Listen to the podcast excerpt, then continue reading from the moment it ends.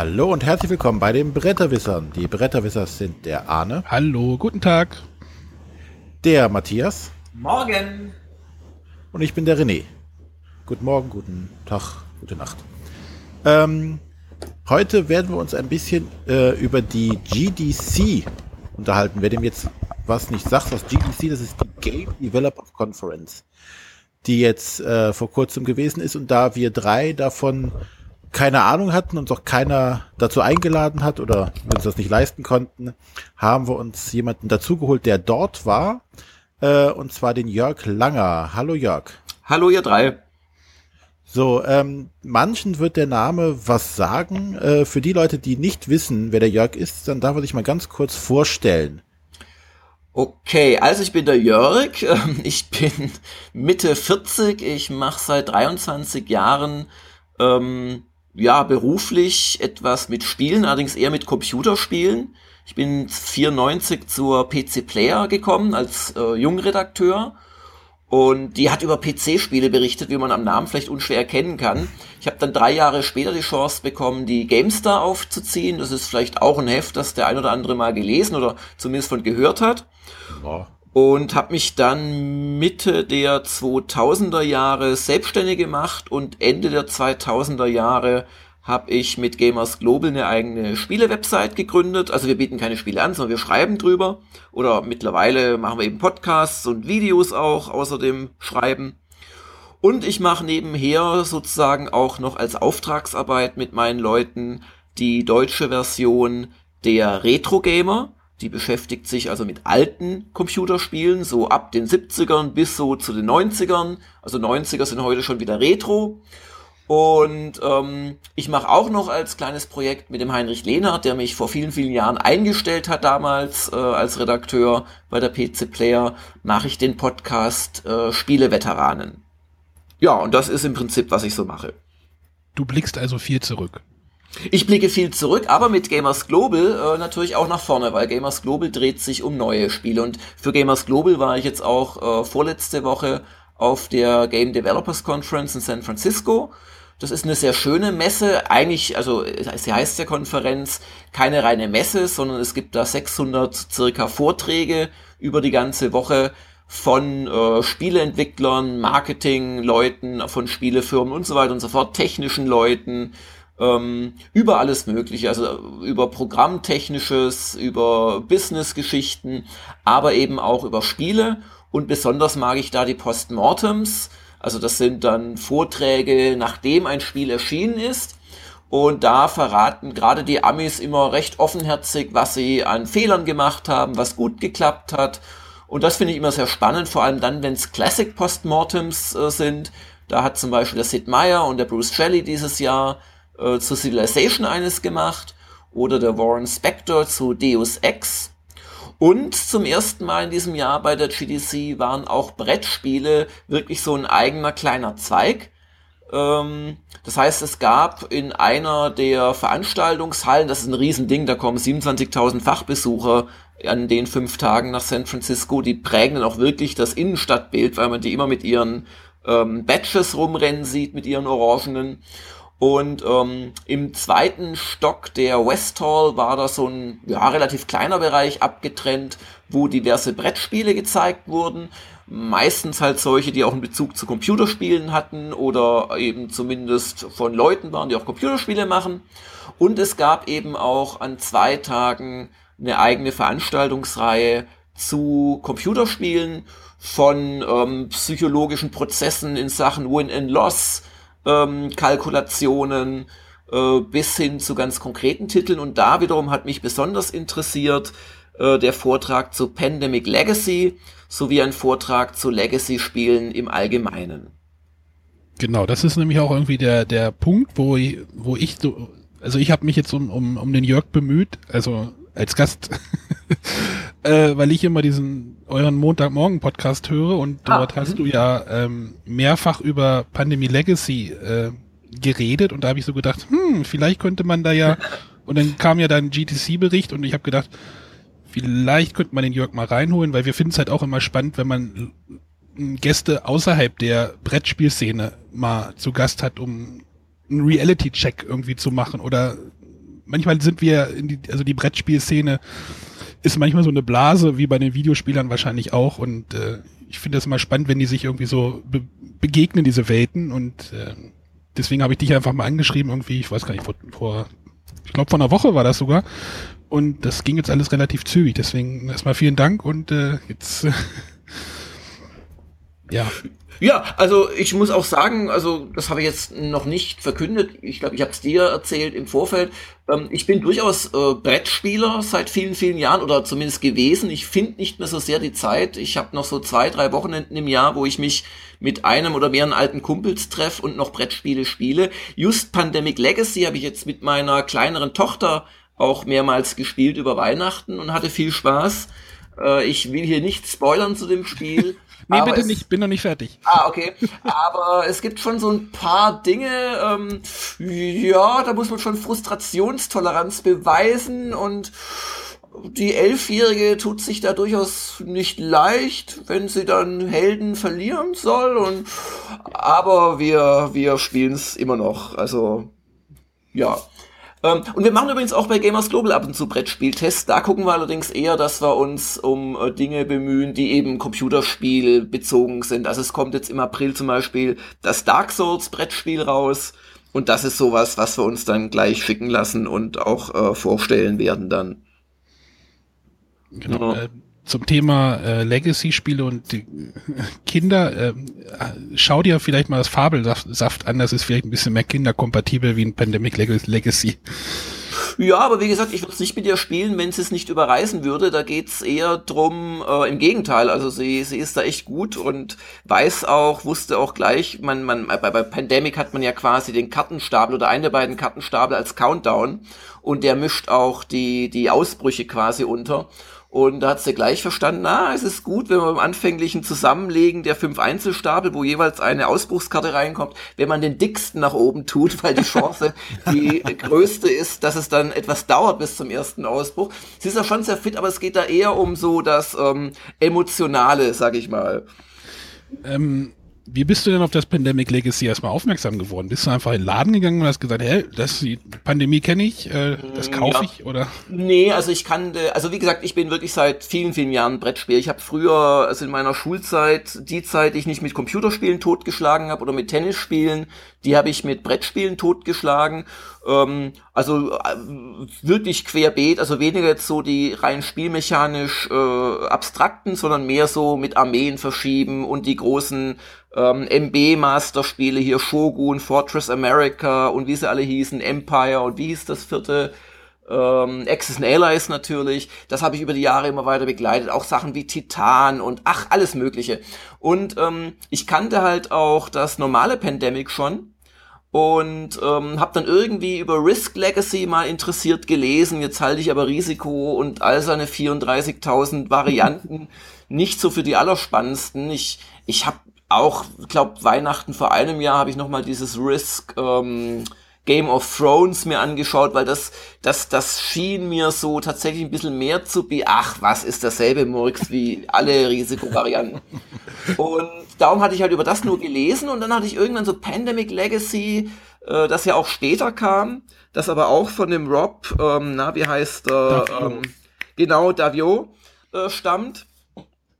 Und das hat mich halt interessiert und dann habe ich halt lange Zeit so ein bisschen gefremdelt damit, weil, ach, und ja, und irgendwie, und ich habe ja eh keine Partner, die regelmäßig mit mir spielen und ich wusste auch schon so ein bisschen, man spielt's ein Jahr lang und so.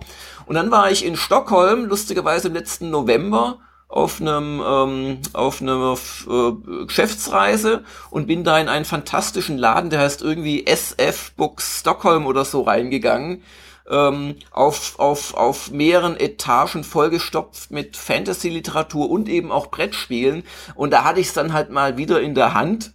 Und jetzt sind die Preise in äh, schwedischen Kronen einfach exorbitant. Also ihr könnt auf Europreise im Prinzip auf alles 30 Prozent draufschlagen. Also auch auf Spielepreise, auf Alkohol übrigens eher so 50 bis 70 Prozent. Und ähm, haben wir gedacht, nee, das willst du jetzt mitnehmen, aber du bist ein guter Schwabe, du gehst jetzt, du fliegst morgen zurück nach Hause und bestellst es dir bei Amazon.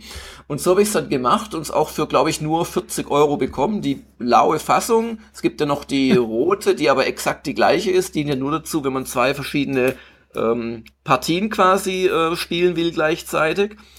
Und so bin ich dazu gekommen, hab's dann tatsächlich mit meiner Tochter angefangen zu spielen, auch die ältere mal dazu genommen, die fand's nicht so toll. Ähm, aber wir spielen es im Wesentlichen zu zweit. Was laut Matt äh, DeVoe oder war's war's der war's der Rob genau wohl leichter sein soll, was ich aber wo ich nochmal drüber nachdenken muss. Natürlich stimmt die Abstimmung dann eher. Und ich weiß nicht, ob er jetzt zwei Spieler meint oder wirklich nur zwei Charaktere. Weil wenn du natürlich zwei exakt harmonierende Charaktere hast durch das Spielprinzip, ähm, mag es dann besser sein, als wenn du quasi jemanden mitschleppen musst, der, der wie die Wissenschaftlerin ist es, glaube ich, äh, die dir diese Karten leichter gibt, oder ist das die Forscherin? Ähm, die halt äh, im Prinzip am Anfang vom Spiel wahnsinnig wichtig ist, aber später nicht mehr so. Anyway, und dadurch bin ich halt dazugekommen und, und hab's fleißig gespielt und, und ja, ich bin noch mitten in der Partie und es macht großartigen Spaß. Weil es eben auch mit vielen Konventionen bricht, die man so im Laufe seines Brettspielerlebens äh, gelernt hat. Und so von wegen bloß keine Fettfinger. Ich habe so einen alten, alten Brettspielfreund, der eben äh, mit mir seit hunderten von Jahren das Hobby auch betreut und das ist auch ein René übrigens und das ist jemand, da darfst du wirklich keine Chips essen, ohne dir die Hände nach ab. Na, ich übertreibe natürlich ein bisschen. Also er legt sehr großen Wert darauf, ähm, dass seine Spielmaterialien heile bleiben und dem habe ich dann lustigerweise auch mal über Weihnachten gezeigt und er fand das also völlig faszinierend. Also das, das spricht, glaube ich, für das Spiel. Ja, am besten dann gleich noch eine Karte vor seinen Augen so zerreißen und dann so, hier, das gehört, das gehört dazu. Also, genau. es gibt auch nee. immer noch Spieler, die, für die finden, die finden das, die zerreißt es denn auch noch innerlich, wenn man eine Karte zerreißt. Also, ja, ja. Ja, genau so Typ ist der René. Und, und lauter so Brüche eben mit, mit dem, mit dem Gelernten. Auf der anderen Seite ist es ja nicht das erste Spiel und auch Risiko war nicht das erste Brettspiel, das quasi äh, eine Persistenz hatte. Also es gab ja schon Kampagnensysteme, zum Beispiel für die Warhammer äh, äh, Tabletop-Reihe gab es ja auch so Kampagnensysteme, auch so mit aus, auszulegenden Hexfeld-Welten. Äh, und das ist ja jetzt, oder dass man Space Hulk-Kampagnen gespielt hat. Also das ist ja an sich nichts Neues aber die Art, wie eben dann neue Spielregeln dazukommen, wie man sich die beschreut am Ende jeder Partie, was man jetzt wieder in den Dossiers aufdecken wird, ob man neue Spielmaterialien bekommt, dass auch mal kurz das halbe Spiel umgekrempelt wird. Wie gesagt, ich will nicht spoilern. Das fasziniert mich sehr an äh, Pandemic Legacy. Und darum habe ich halt auch diesem Vortrag äh, sehr interessiert äh, ge gelauscht die da der, äh, also die beiden Erfinder, der, der Matt und der Rob eben zum Besten gegeben haben. Ähm, der Matt Leacock war ja wohl derjenige, der ähm, ja die nominell, glaube ich, sogar größere Brettspielerfahrung hatte. Ähm, der, nee, wer der, der, nee, der, der, der Rob hat mehr Spiele veröffentlicht. Ich glaube, der Matt war der, der tatsächlich ähm, das ursprüngliche Pandemic gemacht hat. Genau.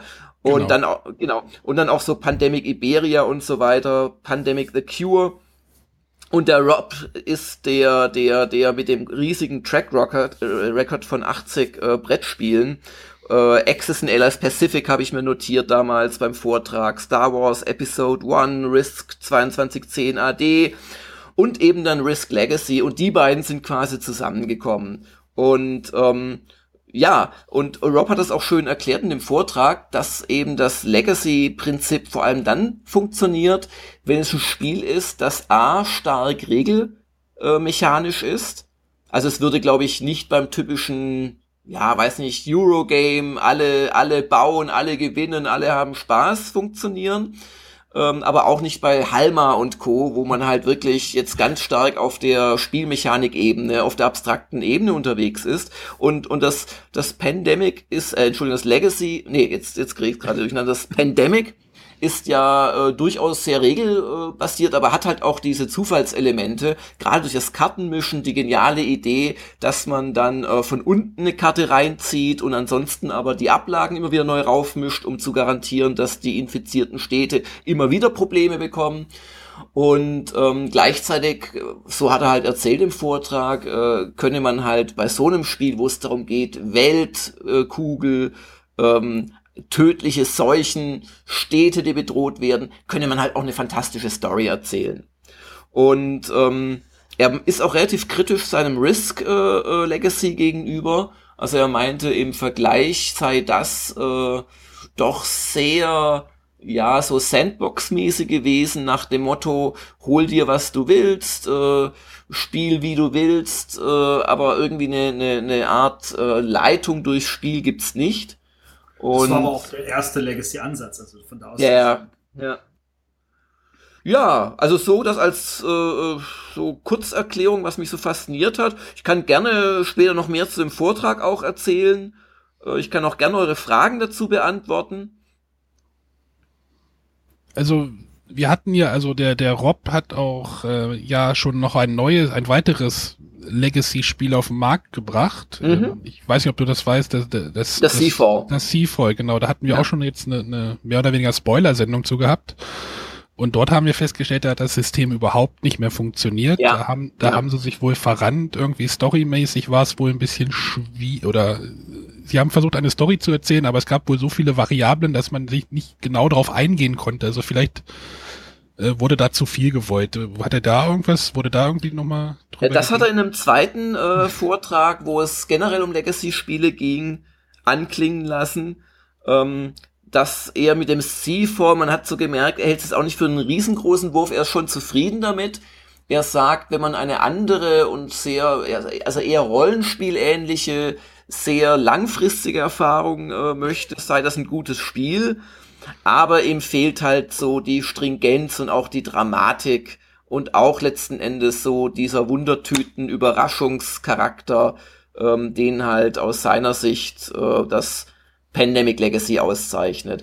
Und also bei Pandemic Legacy haben sie auch wirklich sehr viel ähm, Geisteskraft und auch Testspielerfahrungen äh, reingesteckt in so eine ja, in so eine Episodendramaturgie und auch in so eine filmartige drei Akte ähm, Dramaturgie. Nach dem Motto ähm, zum Ende eines Akts hin hat man gerade so das Gefühl, man hat's im Griff und dann kriegt man so richtig eine reingewirkt mit einer massiven Spieländerung, dass da äh, äh, Hüstel, die Viren sich teilweise Hüstel verändern, Hüstel. Und ähm, und dann steht man erstmal da und wie es ist quasi, oh Gott, wie sollen wir das denn schaffen? Und verliert dann vielleicht auch gleich mal eine Partie und kriegt aber dann auch relativ schnell wieder ein Gegenmittel oder, also jetzt nicht wörtlich, also irgendwie eine Medizin, sondern einfach eine Spielmechanik oder kriegt weitere ähm, begünstigende Faktoren. Und das ist quasi so ein Hin und Her des sich Aufschaukelns wieder nachlassen bis eben zum großen Finale. Und da, da haben sie wirklich viel Geisteskraft rein investiert und konnten das auch relativ äh, ja auf der Metaebene gut rüberbringen, wie sie an die Entwicklung gegangen sind. Und die haben wirklich ähm, viel Playtesting gemacht. Also die haben mit äh, mehreren Spielergruppen gearbeitet, haben denen die immer wieder handgefertigten ähm, neuen Spielversionen zugeschickt. Also wirklich so teilweise die, die Dossiers per Hand dann perforiert und so, dass es zum Aus, äh, Aufreißen war und ähm, haben die dann sich filmen lassen, die Spielgruppen. Und die haben sich wohl wirklich die ganzen stundenlangen Aufzeichnungen angeschaut, um quasi und, und haben dann auch so Notizen gemacht bei Minute 37, äh, lacht die Runde und so weiter und haben halt wirklich so versucht, das Spiel halt nicht nur auf, auf Regelfestigkeit abzuklopfen, sondern auch darauf, wie die Spieler mit Dingen umgehen und äh, auch wie sie mit Emotionen umgehen, ob sie vielleicht auch Entscheidungen treffen, die halt jetzt äh, nicht streng logisch sind, sondern die aus der Situation herauskommen und so weiter und so fort. Und also das klang doch alles sehr äh, spannend. Und halt gerade auch der Unterschied zu Risk, wo just die Veränderungen auf dem Spielfeld wohl, ich kenne es ja selbst nicht, ähm, völlig zufällig waren Also ob jemand einen Triple Push äh, wirft und dadurch ein Gebiet atomar zerstört irgendwann. Ähm, das kannst du ja nicht planen. Das kann weder der Designer planen, noch kann das die Spielergruppe planen. Und dadurch ähm, sei das zwar schon alles sehr spannend gewesen, aber halt auch relativ ähm, chaotisch. Und daher stammte dann halt im Prinzip die Idee in, ähm, in äh, Pandemic Legacy, dass man zum einen über die Pandemic Legacy Karten quasi durchs Spiel geführt wird und zum anderen, dass man halt sehr viel in die Dossiers auslagert und die ganz zu ganz bestimmten Zeitpunkten eben öffnen lässt, so dass man genau weiß, was wissen die Spieler, was haben sie schon erlebt und was ähm, was bieten wir ihnen jetzt Neues an. Und er meint auch, dass sich äh, die Legacy-Partien bei Pandemic Legacy gar nicht so wahnsinnig voneinander unterscheiden werden. Zwar in vielen kleinen Entscheidungen, aber die Grundhandlung ist ja immer dieselbe und die großen Klöpse, die alle drei Monate passieren, sind ja auch immer dieselben. Aber wie man halt damit umgeht, ob man dann gegen bestimmte Dinge eher macht oder eher einen Spezialisten drauf ansetzt, oder das, das, das bleibt eben dann den Spielern überlassen und dadurch individualisieren sie halt ihr Spiel. Aber das, das wisst ihr sicherlich so gut wie ich. Siehst du da Parallelen zu den zu Videospielen? Also wo du jetzt sagtest, ja, es gibt Entscheidungen, die alle mehr oder weniger gleich oder alle laufen auf so einen auf so einen gleichen Cliffhanger raus. Ich dachte jetzt gerade an diese ähm, Telltale Walking Dead äh, Spiele, da gibt es ja auch viele kleine Entscheidungen, ja. aber. Puh, also ich würde mal die Telltale-Computerspiele äh, nicht als Computerspiele bezeichnen. damit fangen wir schon an. Das wäre wie wenn man, ich weiß nicht, Mensch, ärgere dich nicht als äh, taktisches Brettspiel bezeichnen würde. Ähm, was es ja einfach nicht ist. Naja gut, ein bisschen. Ja, da geht's aber auch um die Geschichte. Ja, ja aber ähm, das würde ich dann mit anderen Spielen eher vergleichen. Also Pandemic äh, Legacy überlässt dir schon wirklich echte Entscheidungen. Du benennst Krankheiten, du äh, benennst Helden, du entscheidest, mit wem sie verwandt sind. Das sind ja echte Entscheidungen, die sie auswirken. Bei den Telltale-Spielen triffst du ja dauernd Entscheidungen, die in Wahrheit sich gar nicht auswirken. Also das also wenn mal einer stirbt, dann kannst du davon ausgehen, dass die Alternative, die überlebt hat, äh, drei Minuten später keine Rolle mehr spielen wird oder spätestens Anfang der nächsten Episode auch sterben wird. Also da wird ja nichts durchgezogen. Ich, ich bin über die Jahre wirklich sehr enttäuscht worden von, von den Telltale-Spielen. falls man das nicht jetzt gemerkt hat. Nee, ich würde das durchaus mit anderen Spielen äh, vergleichen, wo ich Entscheidungen treffen kann. Aber ähm, ja, aber ja, klar, es, es, es gibt da schon Ähnlichkeiten und das Persistente ist ja auch etwas, was manche Computerspiele haben. Zum einen die Roguelikes, also diese, diese ganz alte Gattung von Spielen, wo du anfänglich halt in einen äh, aus ASCII-Zeichensatz dargestellten Dungeon runtergelaufen bist und alle Gegner und Items nur aus Buchstaben oder Zeichen bestanden und wo du im Prinzip immer und immer wieder neu gestorben bist oder auch neuere Spiele wie FTL, wo du immer wieder stirbst. Das ist es bei Legacy ähnlich, weil du kannst ja Helden sowohl ähm, permanent verlieren, wenn sie ihre dritte Narbe bekommen, als auch einzelne Partien verlieren, ohne dass es unbedingt deine Leute sterben müssen. Aber es geht dann trotzdem weiter. Also du hast ja immer zwei Chancen pro äh, Monat und erst wenn du auch die zweite verlierst, geht's eben weiter, aber du kriegst jedes Mal am Ende eine Belohnung, dass du es überhaupt durchgespielt hast. Du kriegst dann halt nicht die, ähm, die, du hast gewonnen Belohnung für die nächste Partie. Und das finde ich übrigens auch ein schönes System, wo, wo sich die Pandemic Legacy Leute auch relativ viel mit beschäftigt haben. Also zum einen Spieler nicht so zu frustrieren, dass sie gleich wieder aufhören zu spielen nach dem ersten oder zweiten Verlieren oder aber gleichzeitig auch die Sieger nicht so zu belohnen, dass die dann quasi nur noch durchmarschieren. Und das ist ihnen, glaube ich, auch ganz gut gelungen mit diesen Eventkarten, die du halt mehr oder weniger kriegst. Ähm, genial finde ich auch diese Box, diese Box Nummer 8, wo ja drin steht, äh, also jetzt bei Pandemic Legacy, ähm, öffne diese Box, wenn du vier Partien in Folge verloren hast. Das finde ich wirklich einen genialen Schachzug und man fragt sich die ganze Zeit, was ist da drin? Hast du sie schon aufgemacht? Nein, natürlich nicht. Matthias, ich, hast du die aufgemacht? Ja, wir mussten sie aufmachen. Wir haben im September, ah! Oktober verloren. Und dann hatten wir das und dachten so, geil! Und dann haben wir es für den Rest des Spiels nicht mehr gebraucht. ähm, genau das ist, ist was, was er bezwecken wollte oder was die beiden, der Matt und der Rob bezwecken wollten. Und der Rob hat das so erklärt, ähm, dass sie halt äh, nicht nur dann den tatsächlichen Bonus für äh, Leute, die eben viermal in Folge tatsächlich verlieren, geben wollten, um die nochmal zu motivieren, sondern sie wollten dadurch auch indirekt klar machen, es ist völlig okay, das ein, zwei oder auch dreimal hintereinander zu verlieren. Das steckt ja da abgeleitet drin. Das heißt, sie haben durch diese Box 8 quasi die Leute äh, beruhigt, die Partien auch mal verloren haben und ihnen dadurch quasi gesagt, es ist alles gut, ihr macht nichts falsch, ihr habt immer noch die Chancen und ihr, ihr spielt das Spiel richtig. Und das finde ich schon ziemlich genial. Also gerade der, der, der Rob scheint mir eh ein sehr heller Kopf zu sein, um das mal neidlos zu sagen. Da sind auch viele Jahre Erfahrung drin. Ja, ja, ja. Und ähm, ja, was ich, was ich noch sehr interessant fand, äh, war, dass sie schon seit 2015 an Season 2 entwickeln und das wohl auch dieses Jahr kommen wird. Also es ist angekündigt, die Box, ja. äh, das Cover ist bekannt, genau. die Rückseite ist bekannt. Es wird ja wohl nicht mehr eine äh, feste Karte haben, wenn ich es richtig verstehe. Das scheint mir aus Seafall zu kommen, oder?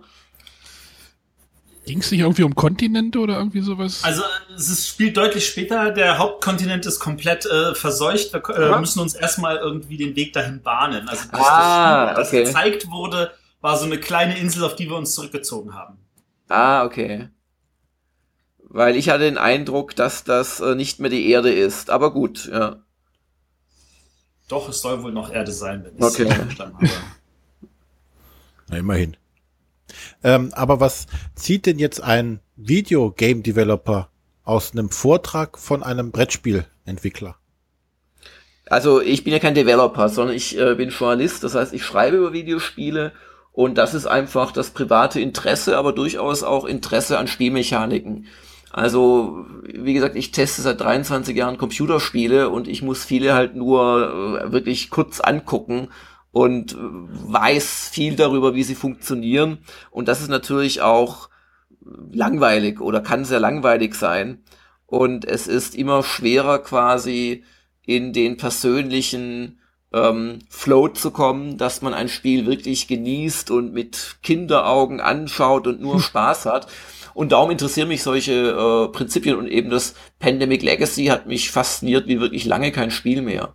Und ähm, so bin ich da reingegangen und ich werde jetzt auch was über dieser Tage über über drüber noch schreiben für für Gamers Global, weil wir durchaus auch Brettspielinteressierte haben. Also wir haben eine Leserschaft, die ist für eine sag ich mal Video und Computerspiele Website eher alt. Also wir sind an die 30 Jahre im Schnitt bei unseren Usern und da gibt's viele Familienväter, da gibt's viele Leute auch natürlich jenseits der 40 oder 50 und für die ist Brettspiele durchaus äh, teilweise ein, ein, ein schönes Thema, weswegen wir auch immer wieder welche vorstellen oder auch zum Beispiel das Spiel in Essen jedes Jahr jetzt seit, glaube ich, vier Jahren berichten. Und ähm, das, das, das überschneidet sich durchaus ein bisschen. Ich sag mal, das Soziale ist sicherlich wichtiger, also die soziale Komponente mit Menschen zusammen an einem Tisch zu sitzen, bei einem Brettspiel, als das bei vielen Computerspielen der Fall ist, wobei es natürlich auch da welche gibt, wo du zusammen auf der Couch sitzt ähm, viele Multiplayer-Online-Spiele würde ich jetzt nicht als dermaßen sozial bezeichnen, weil man halt weniger miteinander spricht, als sich über den Haufen zu ballern. Aber auch da gibt's äh, interessante Sachen. Also zum Beispiel war ich auch in einem Vortrag ähm, zu einem kommenden Spiel aus dem Star Trek-Universum. Weiß nicht, habt ihr schon was von äh, Star Trek Bridge Crew gehört? Ja. Nö. Die anderen beiden nicht, aber ich schon. Ja. Ich spreche einfach mal für euch. Danke. Also vielleicht auch unter euren Usern. Also das ist ein VR-Spiel, das heißt, man braucht eine dieser klobigen, teuren VR-Brillen dafür. Es ist ein Spiel von Ubisoft. Aber das Fantastische daran ist, dass es im Prinzip, ja, es ist eher ein Casual-Spiel wie viele VR-Spiele. Und im Prinzip äh, ist es ein kooperatives Spiel. Ähm, kennt ihr vielleicht auf dem Android oder auf dem iOS ähm, Smartphone. Ähm, wie hieß denn Space das? Space Team. Das Space Team, sehr gut, genau. Ja, ja, ja. Genau, ja. wo man, wo man verzweifelt irgendwelche sinnlosen Kommandos äh, versucht, den anderen zu geben, damit die irgendwas Komisches auf ihrem Display anklicken, damit Waschmaschine auf drei. Ja, genau. Waschmaschine auf drei und solche um quasi ein, ein Raumschiff äh, durchs All zu fliegen, das halt irgendwann dann unweigerlich explodiert. Und im Prinzip ist das, und ich glaube auch das Space Team war da das erste, da gibt's mittlerweile andere, ähm, Don't Touch Me oder wie das Ding da heißt, ähm, wo dann eine Bombe explodiert und, und also gibt's einige Nachahmer, aber im Prinzip ist das ein Triple A Virtual Reality Spiel nach diesem Prinzip, weil du hast vier Rollen, den ähm, Captain, den äh, Steuermann, den Engineer und ich glaube noch den Waffenoffizier und die müssen zusammen Missionen lösen und die sitzen zusammen auf der Brücke. Du sitzt dann halt, ich habe selbst noch nicht gespielt, aber ich habe mit einem Kollegen geredet, der es schon selbst gespielt hat und ich habe eben den Vortrag gehört. Ähm, du sitzt dann halt wie auf einer Brücke, kannst dich umgucken, siehst da halt die rot oder gelb äh, gewandeten ähm, anderen Sternenflottenoffiziere und Unteroffiziere rumwerkeln. Aber drei der anderen sind idealerweise echte Spieler, die eben online in deinem Spiel auftauchen und du in ihrem. Und dann musst du denen eben auch also wirklich Kommandos geben nach bestimmten Protokollen. Du sollst auch möglichst dann dieses Star Trek äh, Speak dann benutzen und hast zum Beispiel als Kapitän wohl einen Wissensvorsprung. Also du hast Zugriff auf Informationen, die die anderen nicht haben. Und du musst quasi als Vierer-Spielerteam musst du kooperieren, um dann kleinere Missionen äh, zu lösen. Und das fand ich doch schon sehr kooperativ, wie es ja auch bei einigen Brettspielen, gerade der jüngeren Vergangenheit, dieses Walking Dead Koop-Spiel zum Beispiel, dessen Namen mir gerade entfallen ist. Ähm, Dead of Winter. Dead of Winter, danke. Ähm, wo du wirklich kooperativ spielen musst. Ich finde, sowas geht dann wirklich in eine, in eine kooperative Brettspielecke. Ja. Ähm, also das von deiner Beschreibung musste ich jetzt gerade an Captain Sonar denken. Ich wollte es gerade sagen.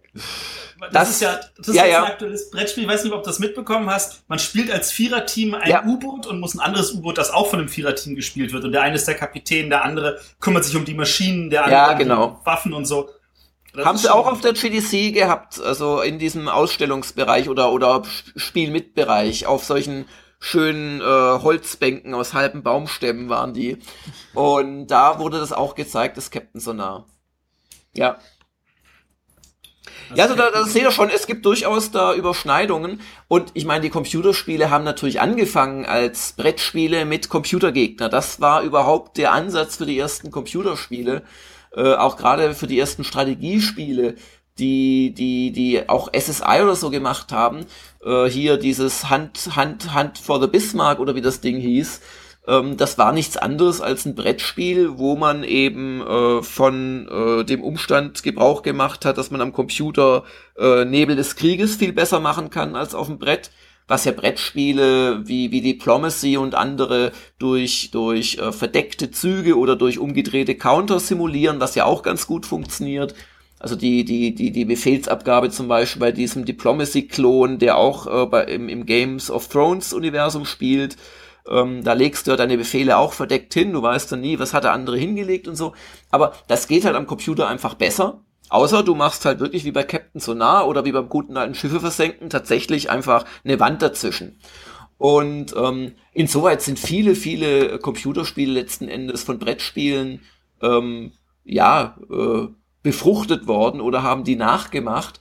Und im Prinzip hat es ja auch sehr lange gedauert, bis man überhaupt mit Spielen wie Diablo kapiert hat, ich brauche ja gar nicht am Computer zwangsweise rundenbasierte Rollenspiele machen. Ich kann es ja auch in Echtzeit machen. Aber alle waren so in diesem D&D-System drin und mit Zahlenwerten ausrechnen und feldweise und so weiter, dass man, dass man eben echt gebraucht hat, äh, bis man quasi, gut, Actionspiele gab es natürlich schon früher, aber ich rede jetzt konkret von Rollenspielen und auch von ähm, Strategiespielen, bis man quasi sich getraut hat, das Ganze in Echtzeit ablaufen zu lassen, was nun ja wiederum bei den Brettspielen eher schwierig ist. Ja. Ja. Matthias denkt gerade in seine Kindheit zurück. Kleines bisschen. Wie, wie alt seid ihr denn eigentlich? Also. Ich ja. habe das letzte Mal aktiv am Computer gespielt, noch auf meinem Amiga. Okay. Also ich bin ungefähr so alt wie du. Okay. Und ich, äh, wir sind ein bisschen jünger. Okay. Ja, ich werde jetzt 40 dieses Jahr. Da, man darf das doch sagen. Och, ja. Dann müssen wir ja noch feiern. Ja, deswegen sage ich das ja. Also ich werde seit also, Jahren jedes Jahr 40. 40b, ne? genau. Äh, ich habe mir gerade noch mal diese Pandemic Legacy äh, Schachtel angeguckt, ähm, äh, online, also die zweite, also Season 2. Ich glaube, man rubbelt die Weltkarte frei, kann das sein? Das wäre natürlich auch lustig. Das sieht so aus. Da braucht man so einen Handstaubsauger am Tisch. Fliegen dann die, die Silber. Das ganzen Krümmel da rumliegen. Ich, ich, vermute, ich vermute das gerade, keine Ahnung. Das, aber das ist ja auch egal. Das, das werden wir Ende des Jahres sicherlich sehen. Und äh, mhm. Ja, aber so allgemein Brettspiele, also was, was mich halt schon immer fasziniert hat, waren letzten Endes Spiele, die, die nicht mit Würfeln funktioniert haben. Also um, um, um es mal so zu sagen, äh, mein, mein Selbstbild ist von mir, ich bin ein genialer Stratege, wie ich auch ein genialer Autofahrer und Einparker natürlich bin. Aber sobald die blöden Würfel ins Spiel kommen, ich habe über Weihnachten mir eine Access and Allies äh, Partie gespielt, irgendeine neuere Variante, aber nicht ganz neue, wo es Artillerien gibt und so und wo die Schlachtschiffe zwei Hitpoints haben und einige andere Sachen. Und ah, habe ich da mal wieder gelust beim Würfeln. Und da kannst du ja wirklich, das Witzige ist ja, du baust das Spiel anderthalb Stunden auf und dann brauchst du pro Stunde rein wegen dem Plastikmaterial auch äh, pro, pro Runde eine Stunde ungefähr. Und dann hast du in Runde drei oder vier den großen, alles entscheidenden Angriff des Deutschen auf den Russen. Und dann ist es im Prinzip der erste Würfelwurf, der über das komplette Spiel entscheidet. Und wenn das mal nicht so ist, dann gibt's halt irgendwo einen anderen. Oder der Japaner hat unglaublichen Dusel. Aber das macht eigentlich ja gar nichts, weil der ja gar nicht reinkommt beim Armee. Es ist eigentlich immer ihr könnt mir natürlich widersprechen, aber es ist eigentlich immer der Russe gegen den Deutschen und wer da das Würfelglück hat. Also wenn es zwei Spieler spielen, die wissen, was sie tun natürlich ähm, der hat dann gesiegt. Aber die Karte haben sie besser gemacht bei diesem äh, von uns gespielten, ich glaube 2010er war, oder nee, 2004 oder so war die Variante. Ähm, ja, es gab 2004, ich gucke gerade, deswegen. Ja. Aber also es war nicht die letzte, die letzte war glaube ich so von 2010, es war ein, ein eine vorher oder so, wo sie auch irgendwie große große Begleittexte haben, was sie alles warum geändert haben ich habe es nie gespielt. Ich glaube, das ja. ist auch nichts für mich. Also ich habe halt so den Ruf, dass ich der Familienspieler eher bin. Hier ah, okay. Deswegen, ja, Casual-Spieler. ja, ich stehe da. Ich, mittlerweile stehe ich dazu. mittlerweile. ja, ja. ja. Es war ein langer, harter Weg, aber. Mhm. Ich Gut, ich bin jetzt auch nicht, ich bin jetzt auch nicht der, der, der, der weiß nicht, Cosim-Experte. Also ich habe mal Fall of the Roman Empire mir zugelegt, habe die 7000 Counter pflichtschuldigst aufgebaut und habe nach meinen ersten beiden Probepartien gedacht, naja, super, du machst ein Stack of Doom und solange du ihn ernähren kannst, gewinnst du so das Spiel. Was wiederum lustigerweise eine Parallele ist zu Civilization 3 und 4, wo es ja auch diese Stacks of Doom gab, also wo du alle Einheiten in ein Feld hast und äh, damit bist du dann mordend und brandschatzend über das Spielfeld gezogen. Also das, das, das war nie so ganz meins, aber ich mo mochte schon die etwas komplexeren Sachen. Also als mein, eins meiner Lieblingsspiele ist zum Beispiel ähm, War in Middle Earth mit dieser Rohan und Ents Erweiterung. Also das finde ich hinreichend komplex. Das kennt ihr, oder? Das ist dieses große Ding, wo du einerseits Armeen befehligst, also auf dem Brett im, im elaborierteren Risikostil verschiedene Kampfeinheiten hast ähm, als auch die Ringgemeinschaft quasi heimlich zu nach Mordor bringen muss zu Mount Doom. Das ist das ist ein sehr bekanntes Spiel von 2012. Das ist auch sehr hoch gerankt bei Boardgame Geek, aber äh, also ich habe es zumindest okay. nicht. Kann, kann ich kann ich wärmstens empfehlen. Ist wirklich ein wunderschönes Zwei-Spieler-Spiel. Man kann es auch zu dritt oder viert spielen, aber eigentlich ist es ein Zwei-Spieler-Spiel. Ich finde es gerade sehr bemerkenswert, dass Matthias nicht mal was zu den Spielen sagen kann. Also Jörg, für dich nochmal, Matthias kann immer zu allem und jedem Spiel irgendwas sagen und äh Oh. ja gut, wie gesagt, ich spiele schon ein paar Jährchen auch Brettspiele, aber ihr habt sicherlich die letzten 15 Jahre äh, um das hundertfache äh, gespielt, was ich so gespielt habe. Also was ich früher sehr gerne gemacht habe, war zum Beispiel Space Hulk. Das fand ich einfach mhm. richtig klasse. Und, das habe ich auch gespielt. Ja. Und ähm, da gibt's wiederum auch ein paar schöne Computerspielumsetzungen davon ähm, von Full Control, also die dänische Firma gibt's mittlerweile nicht mehr seit anderthalb Jahren, die ist pleite gegangen, aber das Spiel gibt's noch, auch für iOS gibt's zwei Varianten. Die eine ist sehr nah am Brettspiel und entsprechend doch sehr zufällig natürlich mit den äh, Gems beim Paschwürfeln oder beim Sechser, genau Sechser Pasch war's. Oder überhaupt Pasch, wie ist es nochmal? Wann champt deine Waffe beim automatischen Gegenfeuer? Bei einer 6, du würfelst dann nur mit einem Würfel, genau. Und ähm, es gibt eine etwas computerspieligere Fassung, die nennt sich ähm, Space Hulk Ascension. Das ist immer noch sehr nahe an der Brettspielfassung, aber ist, ist eher als so für Computerspieler schöner. Das kann ich euch auch wirklich empfehlen. Oder auch euren Zuhörern, wenn sie mal sowas am Computer spielen wollen. Aber Space Hulk ist War, das Warhammer 4K-Universum, oder? Das ja, genau. Also nicht okay. das 4K, ist es das 4K? Ja, es ist das 4K-Universum, genau. Äh, ja, das ist äh, alles immer. ja, ja, genau. Also es ist nicht die Heresy oder die Founding oder wie die früheren Phasen da hießen. Und ähm, und das Space Hulk, also das, das, hat durch die Jahre hinweg echt mich begeistert. Ich habe dummerweise, da gab es jetzt eine neue Fassung, die irgendwie 150 Dollar kostet und, ja. und brutal ausgestaltet ist und sofort ausverkauft war. Ähm, die habe ich leider nicht. Die hätte ich mir, glaube ich, sogar für, fürs Regal gekauft. Vielleicht, vielleicht ergibt sich mal die Chance, es gibt eine Neuauflage oder irgendwas. Also es gab eine Fourth Edition 2000. Ja, ja, das ist die, genau. Nee, nee, ja, die muss so letztes Jahr erschienen sein, vor zwei Jahren oder irgendwas. Also 2014, richtig, ja. Ja, genau, richtig geil ausgestattete Luxusfassung. Und die ist aber meines Wissens ausverkauft. Mhm. Was ich auch noch mag, sind diese Card-Driven Games, also wo du, wo du quasi Karten ziehst, die dir dann verschiedene Dinge erlauben. We Are the People war da, glaube ich, das erste. Und da ist mein Favorit Hannibal versus Rome. Obwohl also das halt. war nicht das erste, das war Upfront aus den frühen 80ern. Ah, aber das kenne ich nicht. Aha. Aber We Are the People ist tatsächlich einer der großen und natürlich der größte in dem Bereich ist Twilight Struggle. Ja, genau. Also Twilight, äh, das, das kenne ich jetzt wiederum nur auf dem als als als iOS-Spiel.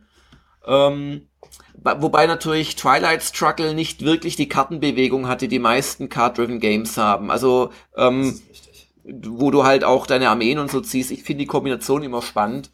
Und bei Hannibal hast du dann noch die Kampfkarten und so. Da gibt's das auch für, ach, da gibt's ja zig Sachen. Napoleonische Kriege habe ich äh, auch hier im Schrank stehen und noch irgendwas mit den Successor Wars von den Alexander-Nachfolgern. Äh, Aber die waren oft nicht so ausgereift, ist mir aufgefallen. Also was, was mich beunruhigt hat im Laufe der Zeit bei diesen etwas komplexeren Brettspielen, war, dass du mit zig Erratas dann arbeiten musstest immer und dir irgendwann gewünscht hast, auch gegen Geld einfach nochmal ein gedrucktes Regelwerk zu bekommen, das einfach sämtliche Ausbesserungen und Redundanz und Ambiguitäts äh, äh, Aus, schon enthält, statt dass du dann immer dir aus dem Internet irgendwelche Regelergänzungen und dann anfängst handschriftlich auf Karten rumzumalen und so weiter. Am besten Aber so soweit ist GMT inzwischen schon. Also die machen tatsächlich dann regelmäßig Neuauflagen, wo es die gesamten Erratas mit einfließen. Ah, okay. Ja, dann musst du ja die Neuauflage ja nochmal kaufen. Da, da musst du eh warten, bis die 500 Vorbestellungen ja, genau. haben. Vorher wird nicht gedruckt. Ach, das ist die Das ist ja eh das Geniale bei GMT Games. Also A zeigt, wie, wie, wie äh, behaglich klein diese Art von Brettspielen sind als Szene. Also wenn da 500 reichen quasi, das ist neu auflegen aber auch wie, wie, wie man wirklich so Partikularinteressen bedienen kann. Also die habe ich auch seit 100 Jahren als Newsletter. Bin immer wieder versucht, was zu backen sozusagen. Im Prinzip haben die das Crowdfunding vorweggenommen von Kickstarter und Co. Aber irgendwie, ich habe mir zwei, dreimal was bestellt in den letzten 20 Jahren, aber irgendwie weiß ich, werde ich es dann doch nicht spielen und dafür ist es mir dann doch zu teuer. Ich mag die Eagle Games ganz gut, oder wie heißen die? Ähm, Dragonfly, nee, ich meine die Dragonflight Games. Die haben oft so Spiele mit Plastik drin und und ziemlich überschaubaren Regeln, weil das ist halt das Problem, wenn man nicht mehr so regelmäßig spielt, nicht mit einer festen Runde, dann spielst du halt an komplexen Sachen doch eher das Zeug, das du schon seit 100 Jahren kennst und selbst da musst du dann immer wieder eine Stunde oder zwei Regelstudium machen und wenn es wirklich mal was Neues sein soll, dann, dann lieber auch mal weniger komplexe Sachen, weil sonst ist der Abend schon vorbei und du hast noch keine Runde gespielt. Hast du denn irgendwelche, sagen wir jetzt mal, wirklich unkomplexe Sachen, so die Spiel des Jahrespreisträger der letzten Jahre mal gespielt? Fast nicht, nein. Also ich, ich weiß zwar von früher, dass man auch die Familienspiele äh, immer, immer spielen kann, die sind eigentlich immer gut. Aber ich, nee, also seit wirklich seit, seit, also vielleicht mal eins, zwei durch Zufall oder weil es halt ein Kumpel hatte und wir haben es mal zwischendrin gespielt, aber bestimmt seit zehn Jahren nicht mehr ansonsten. Mhm. Ich kenne so ein kleines, ähm, wie heißt denn das? Das habe ich mir vor, vor ein paar Jahren mal auf einer, auf, also weiß ich, ich bin öfters mal in Amerika auf Messen halt auch einfach in so einem Hobbyladen gekauft. Ähm, ich glaube Deathwing heißt das. Das ist praktisch Space Hulk als Card Game. Kennt ihr das?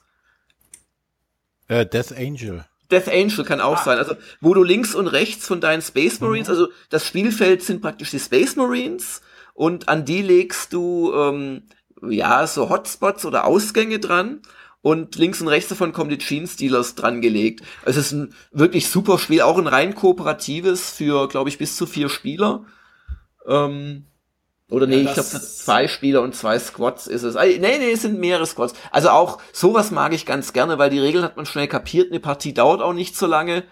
Also sowas äh, immer gerne mal hat auch nicht viel Material, hat aber das Problem, das war von Fantasy Flight Games und die haben ja die Warhammer-Lizenzen alle verloren jetzt zum Ende Februar. Und ah, das wusste ich gar nicht. Ah, okay. Gibt's jetzt nur noch auf dem Sekundärmarkt. Okay, aha. Ja, dann war von Fantasy Flight Games wahrscheinlich auch dieses andere, wo du so eine Stadt, zwei Städte oder drei gegenüber sich äh, bekämpfen. Wie hieß das denn nochmal? Das Warhammer Kartenspiel meinst du?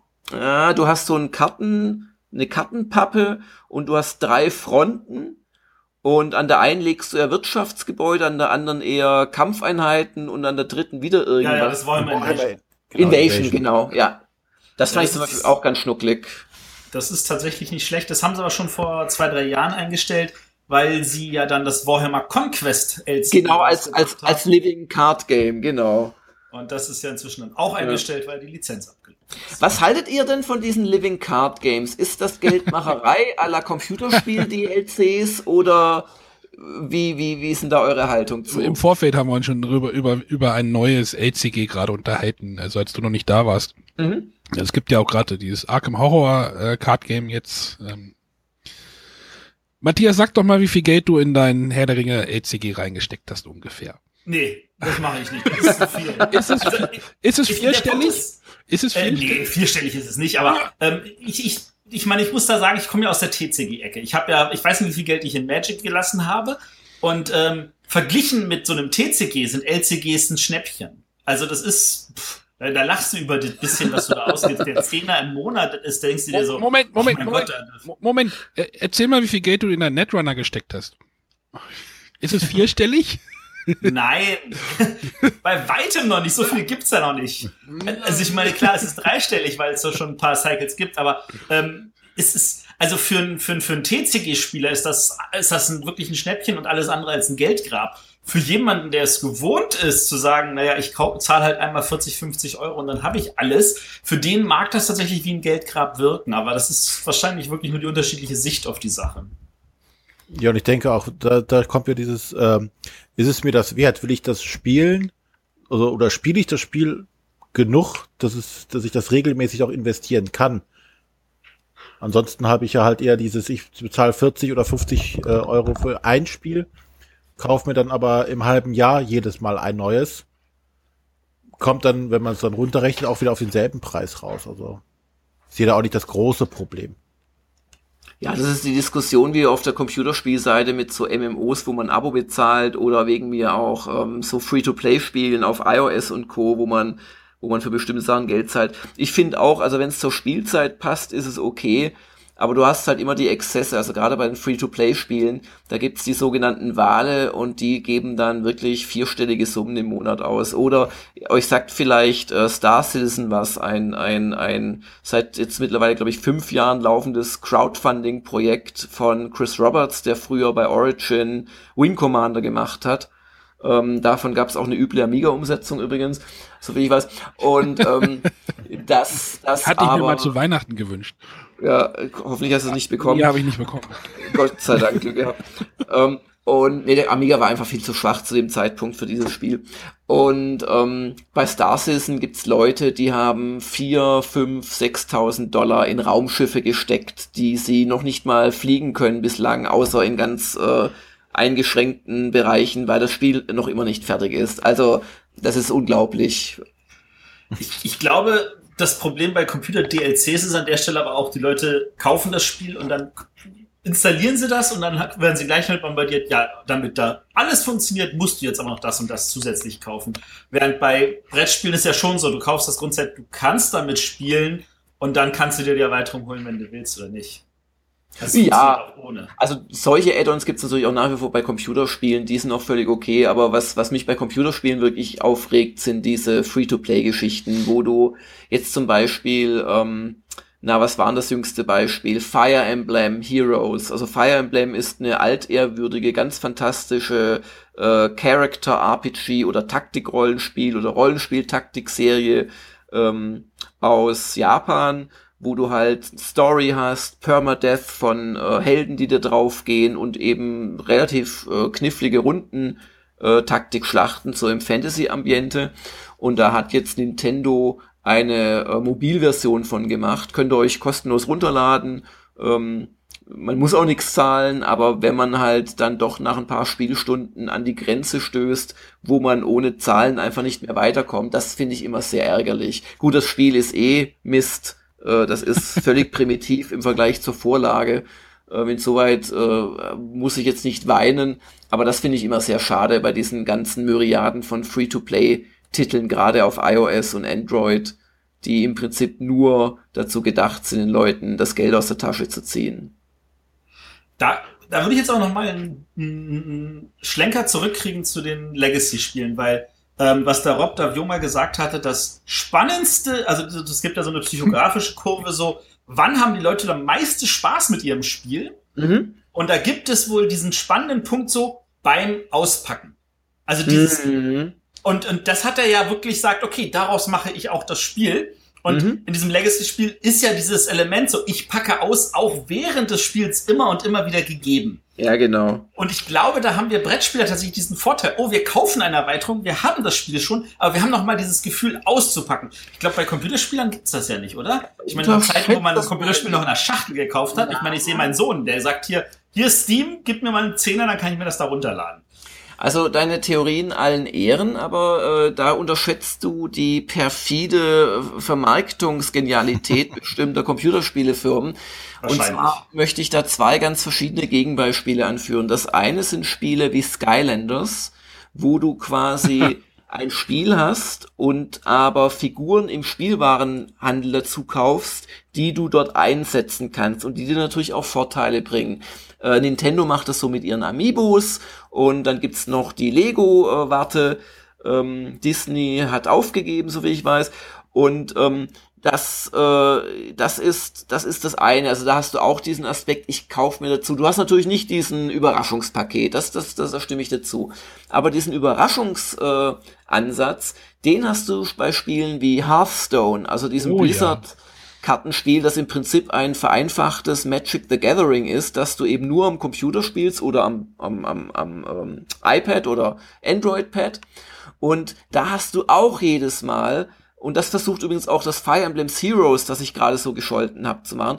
Da hast du auch jedes Mal, wenn du wieder dir einen Kartenpack gekauft hast, so eine richtige Zelebrierung des Auspackens.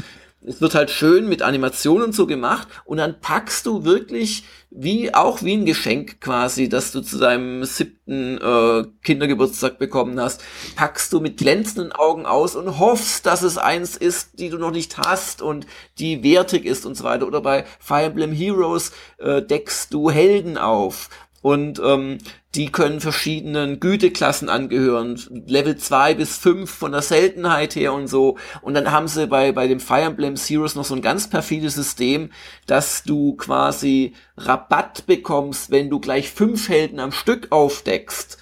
Und dazu brauchst du natürlich dann, also sparst du ein paar dieser Fantasiewährungspunkte, die du dafür brauchst was aber wiederum dazu verleitet, dir die schnell nachzukaufen, weil du hast jetzt die Chance, nicht nur ein oder zwei, sondern fünf.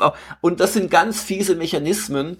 Und ähm, da würde ich sogar so weit gehen und sagen, der, der kluge Rob hat im Prinzip äh, sich wahrscheinlich da sogar von Computerspielen was abgeschaut und das wiederum, also das weiß ich nicht, das wäre eine Vermutung, ist ja auch nicht schlimm. Ja, ja. Und, und das wiederum quasi zum Bestandteil seiner Wundertüten-Geschichte gemacht. Oder man muss es ja nicht so kompliziert machen, man kann ja im, im gedruckten, im, im Brettbereich bleiben. Nimm ja nur mal Magic the Gathering, wo du Booster Packs kaufst, wo du nicht weißt, was drin ist, oder nur eine bestimmte ähm, Garantie hast, es sind so und so viele Karten von der und der Art drin.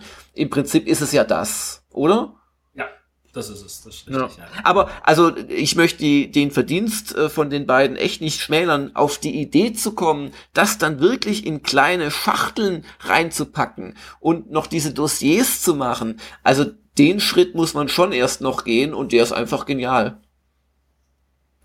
Das stimmt. Ähm, Hattest du dir noch ein paar andere Brettspiel-Talks angehört auf der GDC? Nee, leider nicht. Also ich habe mir noch einen angehört, äh, lustigerweise auch nochmal von dem Rob. Also der Matt Leacock und der Rob Davio haben zusammen quasi diesen Pandemic Legacy gemacht. Und dann hat der Rob äh, Davio nochmal ähm, so allgemein über Legacy-Spiele gesprochen. Hat auch äh, ein paar Charts aus dem ersten Vortrag wiederverwendet. Und hat aber halt auch mehr über Risk Legacy gesprochen, ein bisschen noch über Seafall, über weitere Legacy-Spiele, die er so kennt. So wahnsinnig viele gibt's ja davon nicht.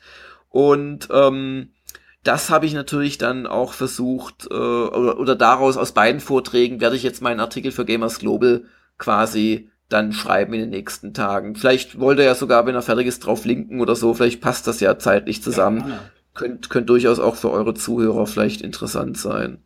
Ähm, nun ist es ja so, dass ähm, ich gebe ja zu, ich, ich, dadurch, dass ich wirklich in meiner Filterbubble lebe, für mich sind Spiele in erster Linie Brettspiele. Mhm. Und wenn ich dann merke, jemand sagt Spiele und meint damit Computerspiele, dann, dann merke ich, da ist irgend so ein, das, das kommt dann im Text dann auf einmal auf und denke so, äh, wir reden aneinander vorbei. ähm, und wenn ich Game Developers Konferenz höre, dann denke ich immer so, okay, es geht da um Spiele jeglicher Art. Und trotzdem ist das ja doch sehr, sehr dominiert, was auch natürlich der Dominanz im Markt gestellt ist, von, von Computerspielen, Videospielen, den ganzen Kram. Ähm, das, der Bereich der Brettspiele scheint sich dabei auch zu vergrößern. Ähm, nun war es ja so, die haben letztes Jahr war auch der, wenn ich mich nicht täusche, der äh, Lukas Litzinger da, der, der äh, damalige Head Designer von äh, Netrunner, hatte da einen Vortrag gehalten und vor zwei Jahren war, oh, lass mich nicht lügen, ich glaube, nee, letztes Jahr war auch dort der Mark Rosewater, äh, Chefdesigner von Magic, der hat da so, so 20 Years, 20 Lessons gebracht Mhm. Ähm, vor zwei oder drei Jahren war einer da, der hatte.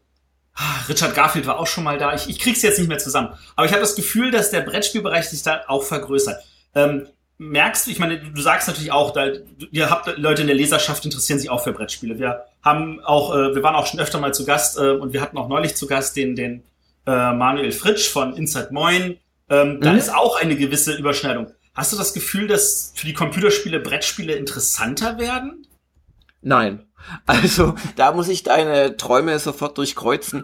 Also, okay. Ähm, aber, aber ich möchte auch was Nettes sagen. Ähm, also bei Kickstarter, äh, was ja eine ganz wichtige äh, Computer, Indie-Computerspiel-Funding-Geschichte geworden ist, da haben letztes Jahr tatsächlich äh, die Brettspiele, die Computerspiele in der insgesamt äh, aus den Leuten herausgekitzelten Summe übertroffen tatsächlich, so, so wie ich das im Gedächtnis habe.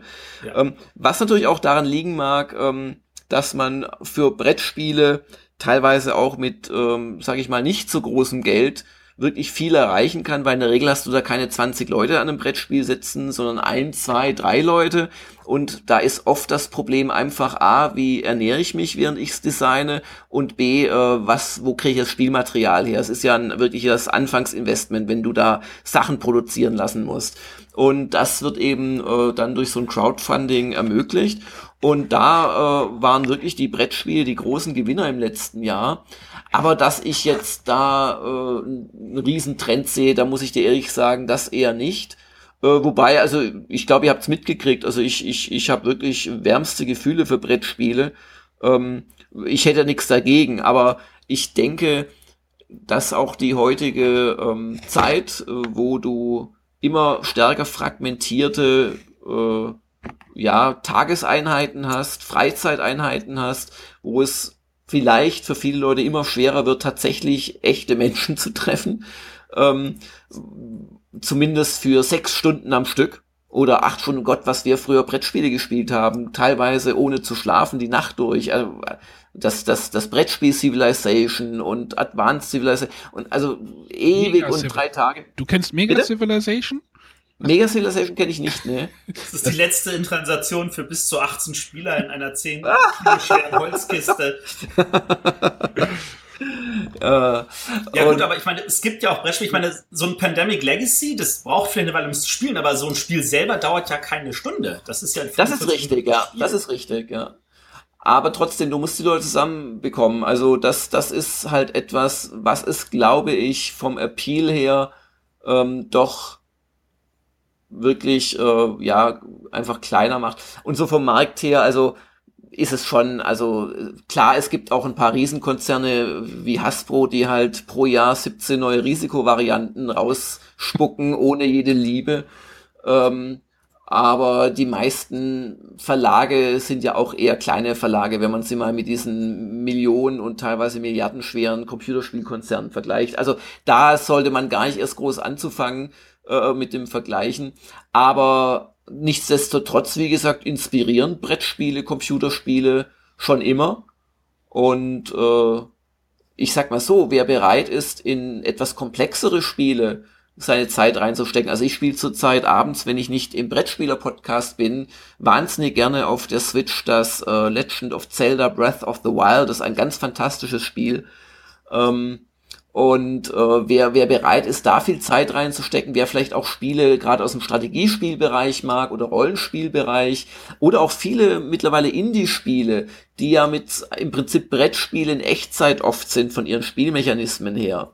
Ähm, dass die auch äh, offen sind für Brettspiele, das halte ich jetzt nicht für irgendwie erstaunlich. Aber ich sehe nur, und dabei bleibe ich, ich sehe da keinen großen Trend. Auch bei der GDC, äh, natürlich äh, kennen da alle die alten D&D-Heroen ähm, und, und, und laden die auch gerne mal ein. Oder wenn jemand Magic erfunden hat, klar, also Erfolg ist sexy, aber es gab jetzt da, ums, ums mal in Relation zu setzen, dieses Jahr, ich weiß es nicht, vielleicht zehn Vorträge, Brettspielvorträge, 15 aus über 600, also um die Relation so ein bisschen darzustellen. Das, und es, äh, ja. ja, ja. Und es gab einen Bereich, der war vielleicht, lass mich nicht lügen, 50 Quadratmeter groß, 60, wo halt diese Spiele vorgestellt wurden, teilweise zum Mitspielen. Und äh, dem gegenüber gab's eine Messehalle mit was weiß ich, wie viel tausend Quadratmetern oder mehrere Messehallen, wo halt VR-Projekte vorgestellt wurden und so weiter. Aber mein Gott, also ich finde es ja nichts Schlimmes und ähm, Brettspiele sind sicherlich etwas, was sich besser dazu eignet, äh, nach wie vor an Ostern oder an Weihnachten äh, auch die Oma zu zwingen, sich an den Tisch zu sitzen. Da ist wieder äh, das Klischee.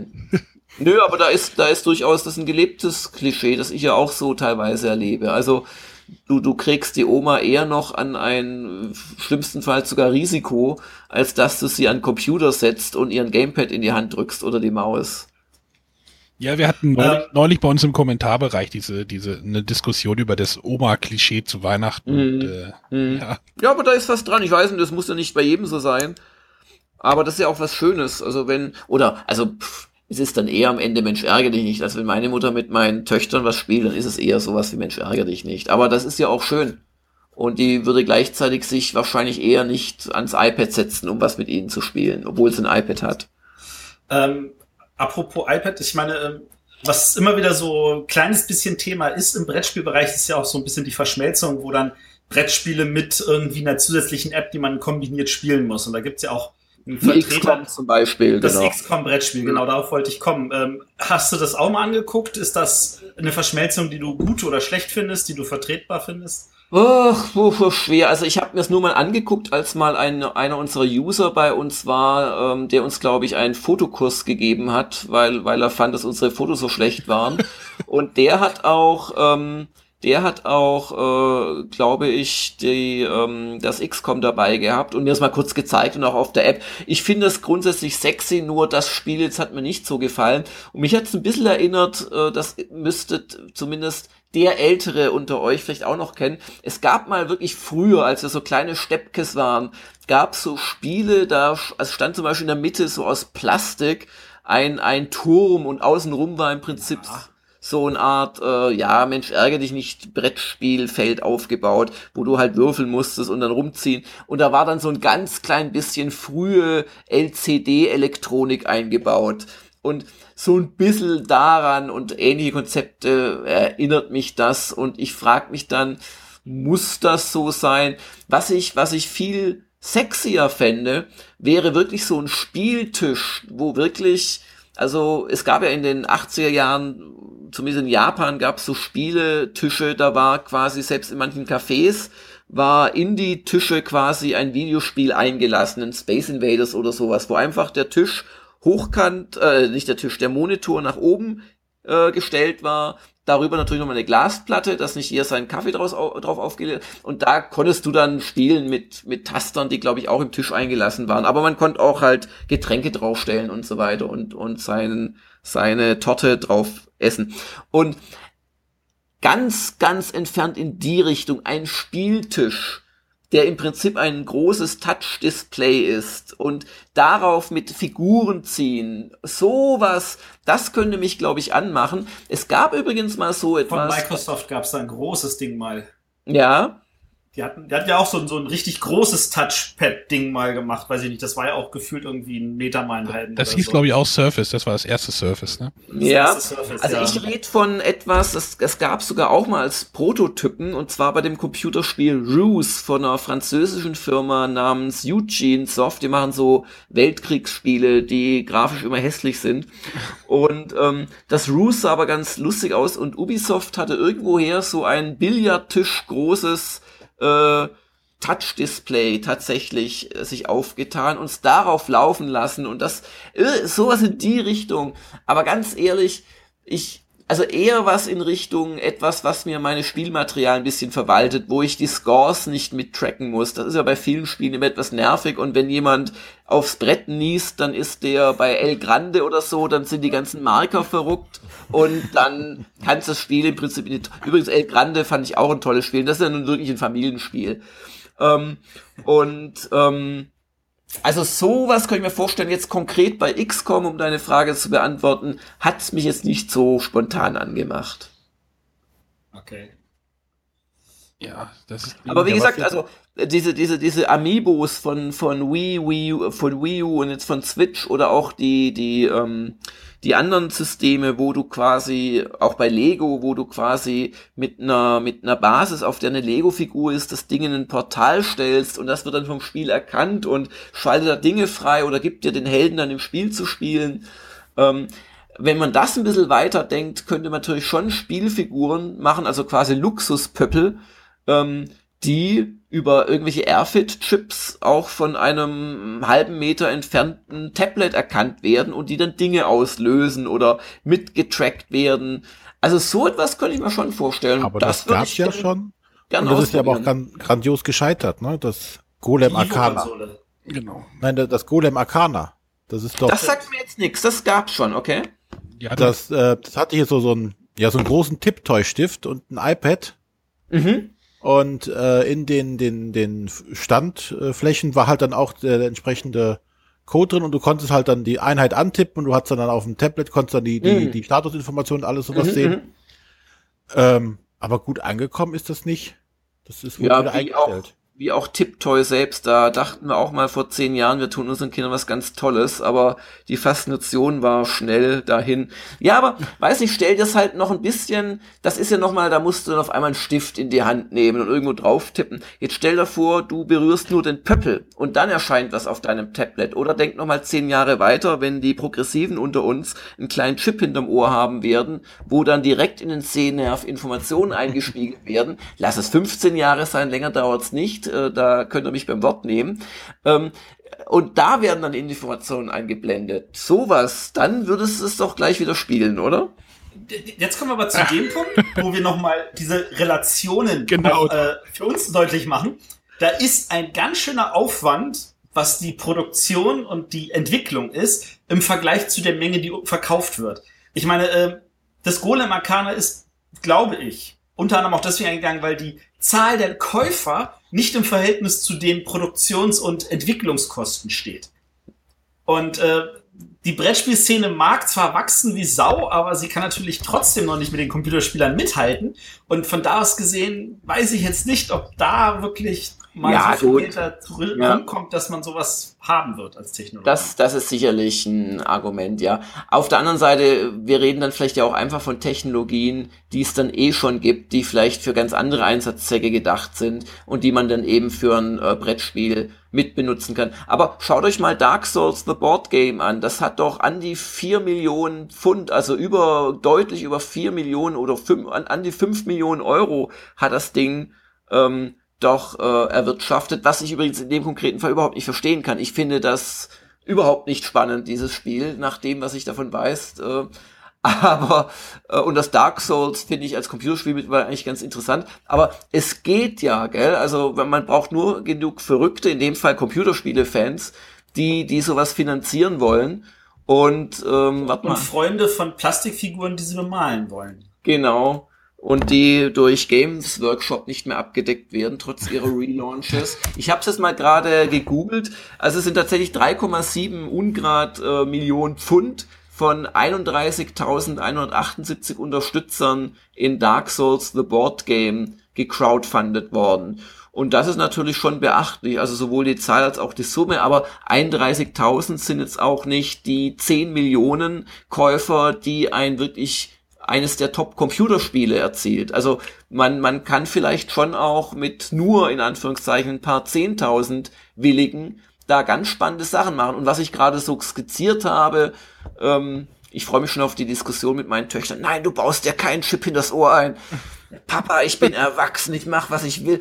Ähm, das, äh, das wäre sicherlich auch eher etwas, was dann aus so einem Bereich Kickstarter kommt, als dass jetzt Hasbro hergeht und sowas macht ähm, weil du jetzt gerade auch das Alte ansprichst. Ähm, wir spiel, ich spiele mit meinen Söhnen auch äh, derzeit Max vs. Minions.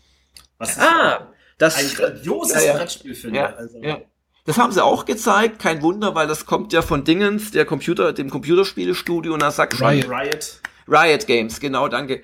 Und ähm, ja, da hat sich mir die Faszination gar nicht so erschlossen. Das ist aber auch so eine Art äh, Legacy-Spiel, habe ich gehört, oder? Es hat äh, Legacy-Elemente, also du, du äh, hast die ganzen Missionen sind in Umschlägen und du weißt nicht, welchen du aufmachen darfst und du musst halt ah, halt, du kriegst okay. halt irgendwie, bei jeder Mission steht dann, weil jetzt darfst du folgende Mission aufmachen. Es ist kooperativ, Du hast wie bei Roborally einen Programmierfaktor, du musst gemeinsam versuchen, du hast verschiedene Szenarien, du hast einen Oberboss, da sind ohne Ende super tolles Material drin. Ähm, also das ist, und das eigentlich für einen Hammerpreis für so ein Brettspiel. Mhm.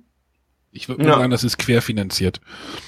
Das ist hundertprozentig querfinanziert, weil für Riot Games und ist es wahrscheinlich wirklich so ein, ja, wir hatten Bock drauf, wir haben es einfach mal gemacht, egal was passiert.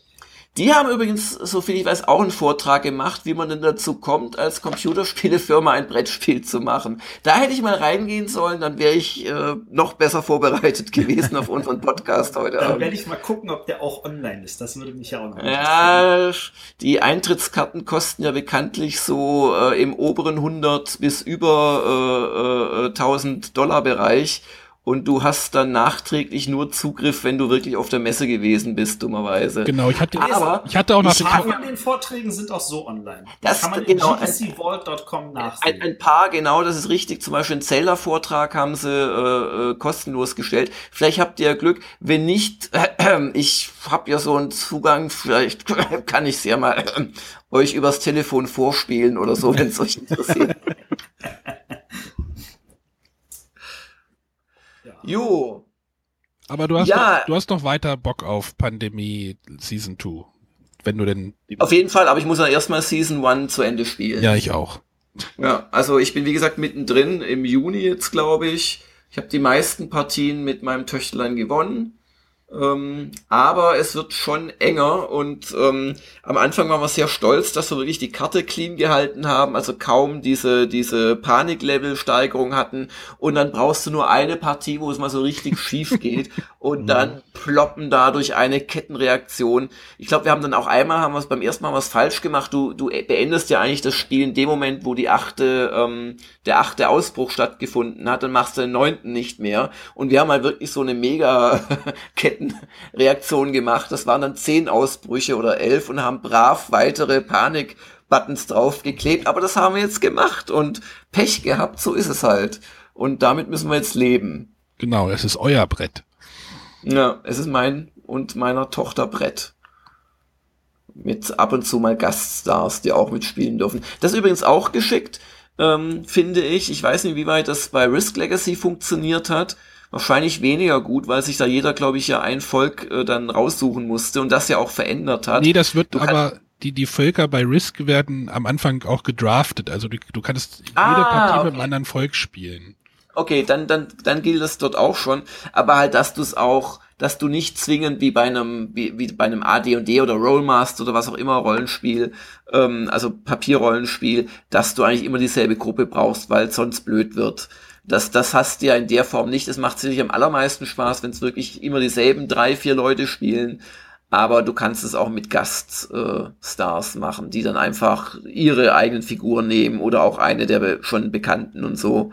Das, das finde ich auch noch einen recht guten Schachzug. Super. Ja. Ja, ihr merkt schon, ich kann noch, ich kann noch Stunden äh, vor mich hin reden. Finden wir immer super. Wir wissen auch, unsere Hörer lieben es, unsere Gäste zu hören. Ähm, aber vielleicht darf ich ja irgendwann mal wiederkommen. Ähm, aber ich müsste jetzt noch ein Retro, eine Retro-Game-Übersetzung fertig machen und an den Layouter hochschieben. Genau, deswegen denke ich mal, dass wir dich, so wir dich jetzt genau. gleich entlassen und äh, wir unsere, also wir machen jetzt noch eine Spielevorstellung unsererseits. Was stellt ihr vor? Äh, ich werde Number 9, glaube ich, vorstellen. Ich mache einen The Game Extreme. Und ich werde über Gloomhaven reden. Okay, sagt mir alles nichts, dann kann ich mir ja wirklich mit großem Interesse den Podcast den fertigen anhören. Gloomhaven ist da auch Legacy, René, oder? Hat auch Legacy-Elemente, genau. Hat, glaube ich, auch der, der Dings erwähnt, der Rob. Ja. Und noch irgendein ganz kinder, kindermäßig kitsche buntes Kartenspiel, das gar kein Legacy sein möchte, aber irgendwie auch seiner Meinung nach Fabelsaft. Fabelsaft. Ja, genau, das ist das, ja, ja, ja, genau. Ähm, solltest du dir mal angucken, also wirklich, ähm, ich, ich, ich weiß, ich, du hast ja viel über Cosims geredet, deswegen würde ich dich jetzt nicht in die Familienspielecke stecken, aber das Fabelsaft ist wirklich okay. schön, also weil es halt so schön bunt ist und halt so Familien schön anspricht. Nee, nehme ich, nehm ich gerne mal als Tipp mit. Okay. Alles klar. Dann, dann, dann bedanke ich mich. Zeit. Ich bedanke mich für die Einladung. Und ja, vielleicht hört man sich ja mal wieder. Genau, vielen Dank. Vielen Dank. Bis dann. Tschüss. Tschüss. Machen wir weiter? Machen wir weiter. Wir machen weiter. Gut. Nachdem wir ähm, Jörg rausgeschmissen haben. Ja. Machen wir jetzt die Frage der Woche. Ja, wie gesagt, ähm, wir sind ja jetzt ja vollkommen durcheinander. Der geneigte Zuhörer wird gemerkt haben, dass wir so Sachen wie die, die Spielevorstellung, wo der Ahne beginnen dürfte, übersprungen haben. Aber auch die Frage der Woche haben wir vollkommen ignoriert. Aber das holen wir jetzt alles nach, denn äh, wir gemerkt haben, unser Gast musste zeitig gehen. Der muss noch arbeiten. Äh, aber wir haben jetzt noch ein bisschen Zeit und dürfen dann jetzt erstmal über die Frage der Woche sprechen. Ja, habe ich rausgesucht. Soll ich die vorlesen? Du Singen, kannst immerhin lesen. Die kam vom Sebastian. Ich verzichte jetzt auf den Nachnamen, oder? Also bei den Fragen äh, reicht, glaube ich, ja, der ja. Vorname auch. Äh, er hat uns gefragt, äh, welche Brettspielumsetzung von Serien, Filmen, Videospielen, da wäre der Jörg vielleicht noch schön als Gast gewesen, Fernsehsendungen und Bü also was wir von, das ist ja schlecht geschrieben, also was wir von Brettspielumsetzung von Serien, Filmen, Videospielen, Fernsehsendungen oder Büchern haltet und äh, welche davon gelungen sind. Und ich habe vor der Sendung mal ein paar da reingeschrieben und René schreibt jetzt auch noch mal welche auf eine Liste. Äh, wir haben ja auch gerade schon über das XCOM geredet, was ja als ähm, Computerspiel gestartet ist. Das erste hieß in Deutschland UFO, in den USA hieß das XCOM. Äh, spontan fällt mir da noch ein Doom ein, was sicherlich jeder kennt. Da gibt es jetzt, glaube ich, dieses Jahr auch eine Neuauflage. Ne? René, weißt du da mehr? Genau. Ja, ja. Ähm, aus deutschen Landen fällt mir jetzt zum Beispiel noch die, die, Zwerge ein, über das wir ja auch schon öfter mal geredet haben. Ähm, ein Säulen der Erde war mal als zum Spiel des Jahres nominiert. Matthias, stimmt es? Säulen der Erde, er nominiert nicht, das hatte, glaube ich, einen Sonderpreis. Ach, das war wieder irgendwie schönes Spiel oder nee, nee, ja, es, war schöne Grafik oder Damals gab es, glaube ich, irgendwie, nee, nee, nee, nee, das war. Schöne Karton. Das, das hat schon einen guten Gericht, aber vielleicht komplex oder sowas. Also wahrscheinlich, wenn, wenn da ich das jetzt nicht hundertprozentig weiß, wird wahrscheinlich jetzt der liebe ähm, Stefan wieder seinen Kopf schütteln und sagen, ich war Co-Autor, wie darfst du das denn nicht wissen? Und so. Deswegen, äh, ja, gucke ich jetzt mal schnell nach, während ich da jetzt mich um Kopf und Kragen rede. Aber ähm, zumindest der Nachfolger Tore der Welt, der hat Sonderpreis Spiel des Jahres Plus bekommen, als einziges Spiel ever. Das weiß ich noch. Ja, irgendwas. Es gibt auch ein Gears of War, ein Walking Dead, ähm, was fällt mir noch ein? Homeland. René hat gerade noch rein, Thunderbirds reingeschrieben. Von Herr der Ringe gibt's natürlich auch Spiele. Also, äh, das ist ein weites Feld und ähm, was wir davon halten. Hm. Kennst, du ein, kennst du ein gutes, was dir gefällt, Arne? Was mir gefällt.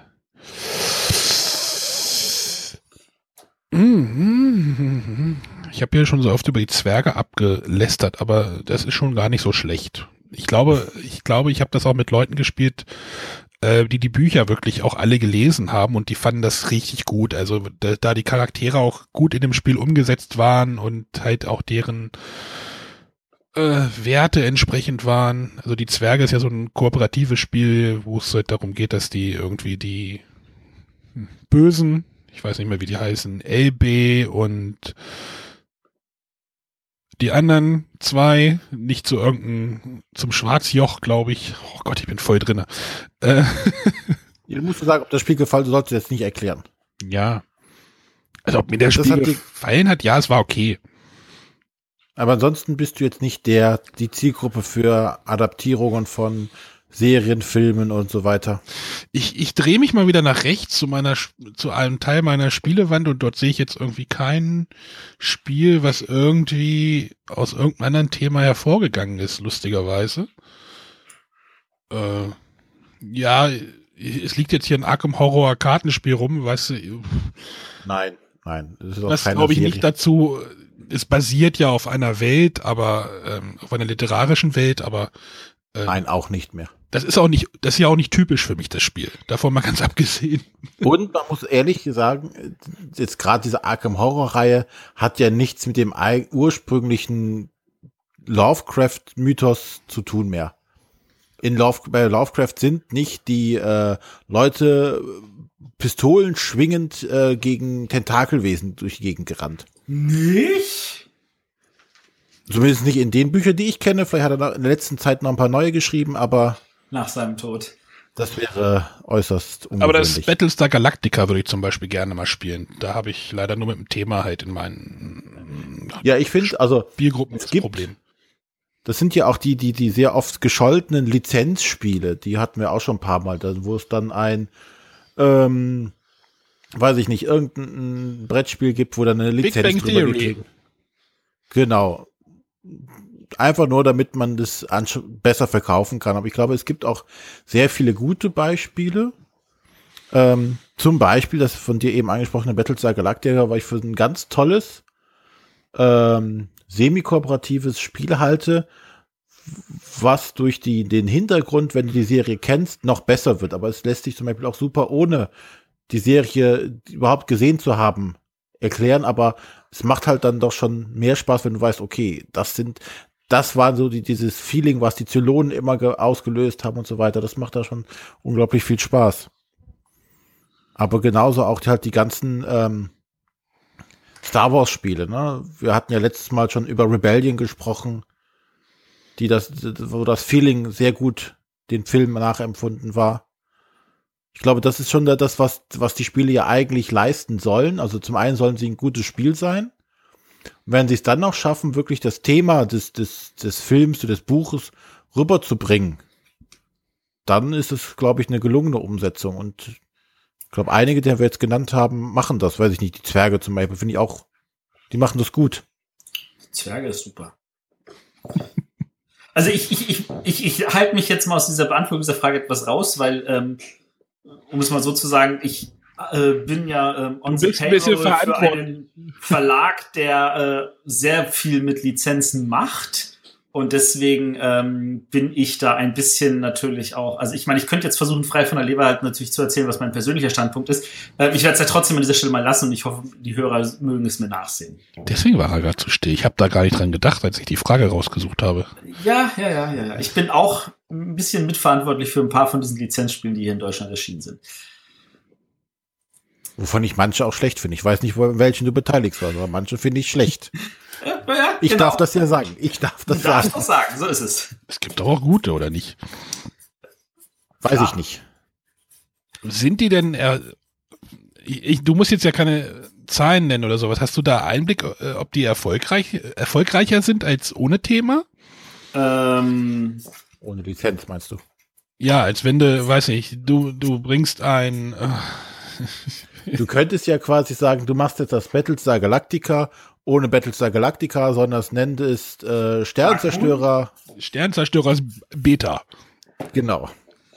Ähm, ja, das ist aber ein schlechtes Beispiel, weil äh, Battlestar Galactica natürlich ein Spiel äh, ist, das auch speziell für den Hobbymarkt gemacht ist, wo die Leute vielleicht die Lizenz kennen, aber das Spiel auch ohne Lizenz äh, tatsächlich mögen. Ähm, die meisten Lizenzspiele, wirklich die allermeisten, sind ja tatsächlich auch für den Massenmarkt gemacht. Und äh, da ist einfach an der Stelle, äh, muss man ganz ehrlich sagen, ähm, es ist schön, wenn das Spiel gut ist, aber das ist es halt nicht immer. Und natürlich steht die Hoffnung immer dabei, auf der einen Seite die Leute dazu zu bringen, zu sagen, ja, cool, ähm, das ist eine coole Lizenz, ich kaufe mir das einfach mal deswegen und dann hoffen sie auf ein einfaches Spiel, wo sie das Gefühl haben, ja, das macht dann auch Spaß. Und dann werden sie umso enttäuschter, wenn sie dann Battlestar Galactica jetzt im Massenmarkt gekauft hätten und festzustellen, ich komme noch nicht mal durch die Anleitung. Da fühlten sie sich überfordert. Das ist, und, und ein Spiel, das tatsächlich im Massenmarkt dann auch gut ankommt, äh, muss da nicht etwas sein, was uns Spieler überzeugt. Also da, da ist einfach tatsächlich nochmal die Schere der Zielgruppe, um es mal so zu mhm. formulieren. Genau. Okay. Aber, ähm, aber, aber beantworten kannst du auch bestimmt die Frage, magst du grundsätzlich Lizenzspiele oder sagst du auch, muss, muss ich nicht haben? Ähm, ich bin grundsätzlich nicht abgeneigt. Also Homeland ist zum Beispiel ein Spiel, was sich tatsächlich mich auch interessiert, weil ich die Serie total cool finde und ich weiß, es ist tatsächlich auch für den Hobbymarkt gemacht. Und äh, um die konkrete Frage noch zu nehmen, ob ich dafür irgendwelche gelungen halte, es gibt welche, die halte ich für sehr gelungen. Ähm, vorneweg natürlich tatsächlich hier ähm, Tore der Welt, ähm, aber auch hier Herr der Ringe gibt's echt wirklich gute, das LCG, das wir ja auch in dieser Sendung ein paar Mal genannt hatten. Ähm, und die Zwerge finde ich auch super. Es gibt natürlich auch welche, die halte ich für ungelungen. Aber ich kann tatsächlich sowas inzwischen betrachten, unabhängig von der Lizenz. Hm. Was vor 20 Jahren definitiv nicht möglich gewesen wäre. Ich finde das gerade echt bemerkenswert, dass ich hier alles irgendwie keine, keine Lizenz. Hm. Ja. Äh, aber um da noch einen draufzuhängen, ich finde das aber auch cool, wenn Codenames tatsächlich mit einer Lizenz dann nochmal erscheint.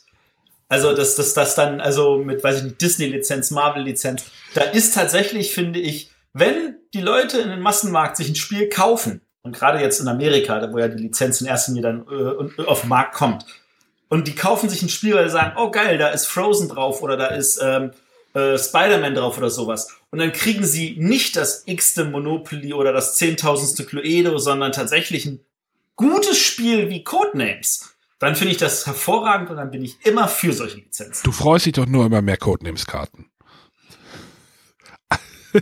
Das ist das Spannende bei diesen Lizenzkarten von Codenames. Die sollen tatsächlich auf der einen Seite ein Wort und auf der anderen Seite ein Bild haben. Das hast du eigentlich echt neugierig. Genau, kannst du eigentlich, hast du eigentlich mal Codenames, Pictures und Cards mal zusammengemischt? Bisher nicht.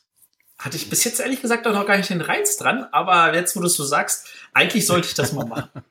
Das wäre auch mal. Du spielst einfach mit gemischten Sets, also du legst die Auslage random aus.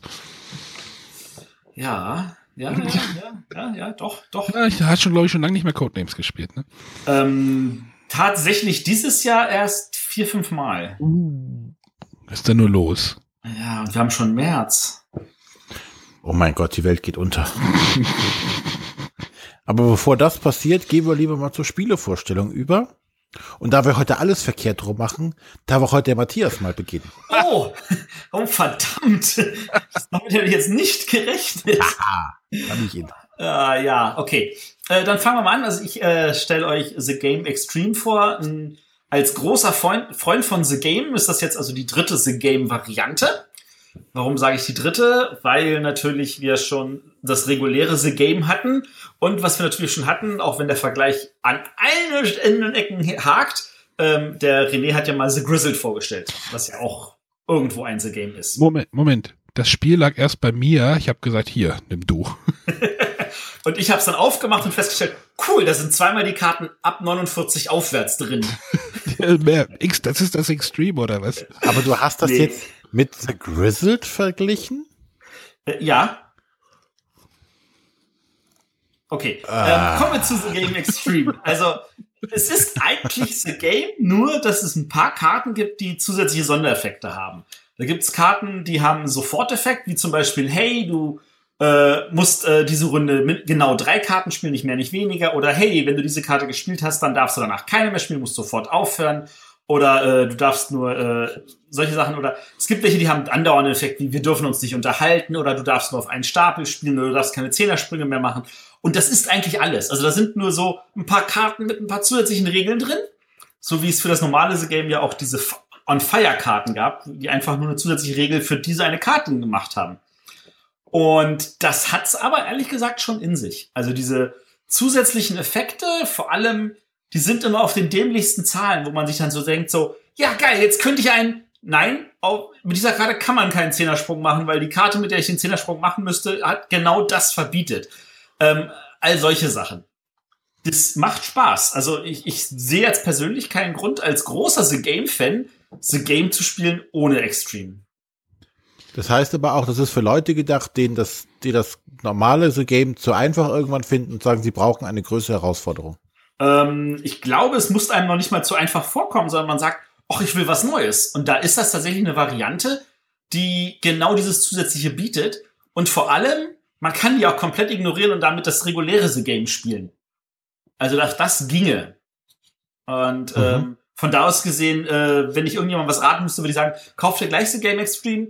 Äh, da ist auch die Anleitung für das normale The Game dabei, ähm, wo du dann einfach sagst, spielst erstmal damit und dann kannst du immer noch die Extreme, weil du hast die zusätzlichen Karten ja schon mit drin. Äh, von da aus gesehen finde ich definitiv Daumen hoch. Ähm, unser The Game brauchen wir trotzdem nicht zu verkaufen, weil die Karten komplett abgenutzt sind ähm, und nur noch irgendwie aneinander kleben, ähm, was jetzt aber für den Preis auch völlig okay ist. ähm, ansonsten natürlich kam bei uns dann auch gleich auf, hatte ich auch damals, glaube ich, getwittert, äh, wo dann alle gleich sagten, ja, typisch Matthias wieder. Ähm, wer es nochmal härter haben will, der kauft sich natürlich gleich zweimal The Game Extreme, mischt beide Kartenstapel komplett zusammen, arbeitet aber weiter nur mit vier Ablagestapeln. Muss aber einfach die doppelte Menge Karten entsprechend nach Regeln ablegen. Ja, ihr habt sie doch nicht alle. Äh, ich weiß auch nicht, ob das wirklich schaffbar ist, aber interessant fände ich es. Ja, das ist The Game Extreme. Das ist äh, auch natürlich von dem Steffen Bendorf zusammen mit dem Reinhard Staupe ähm, erschienen beim Nürnberger Spielkartenverlag. Äh, Illustration ist ähm, immer noch der Totenkopf, aber diesmal auf blauem Untergrund, was ein bisschen freundlicher wirkt.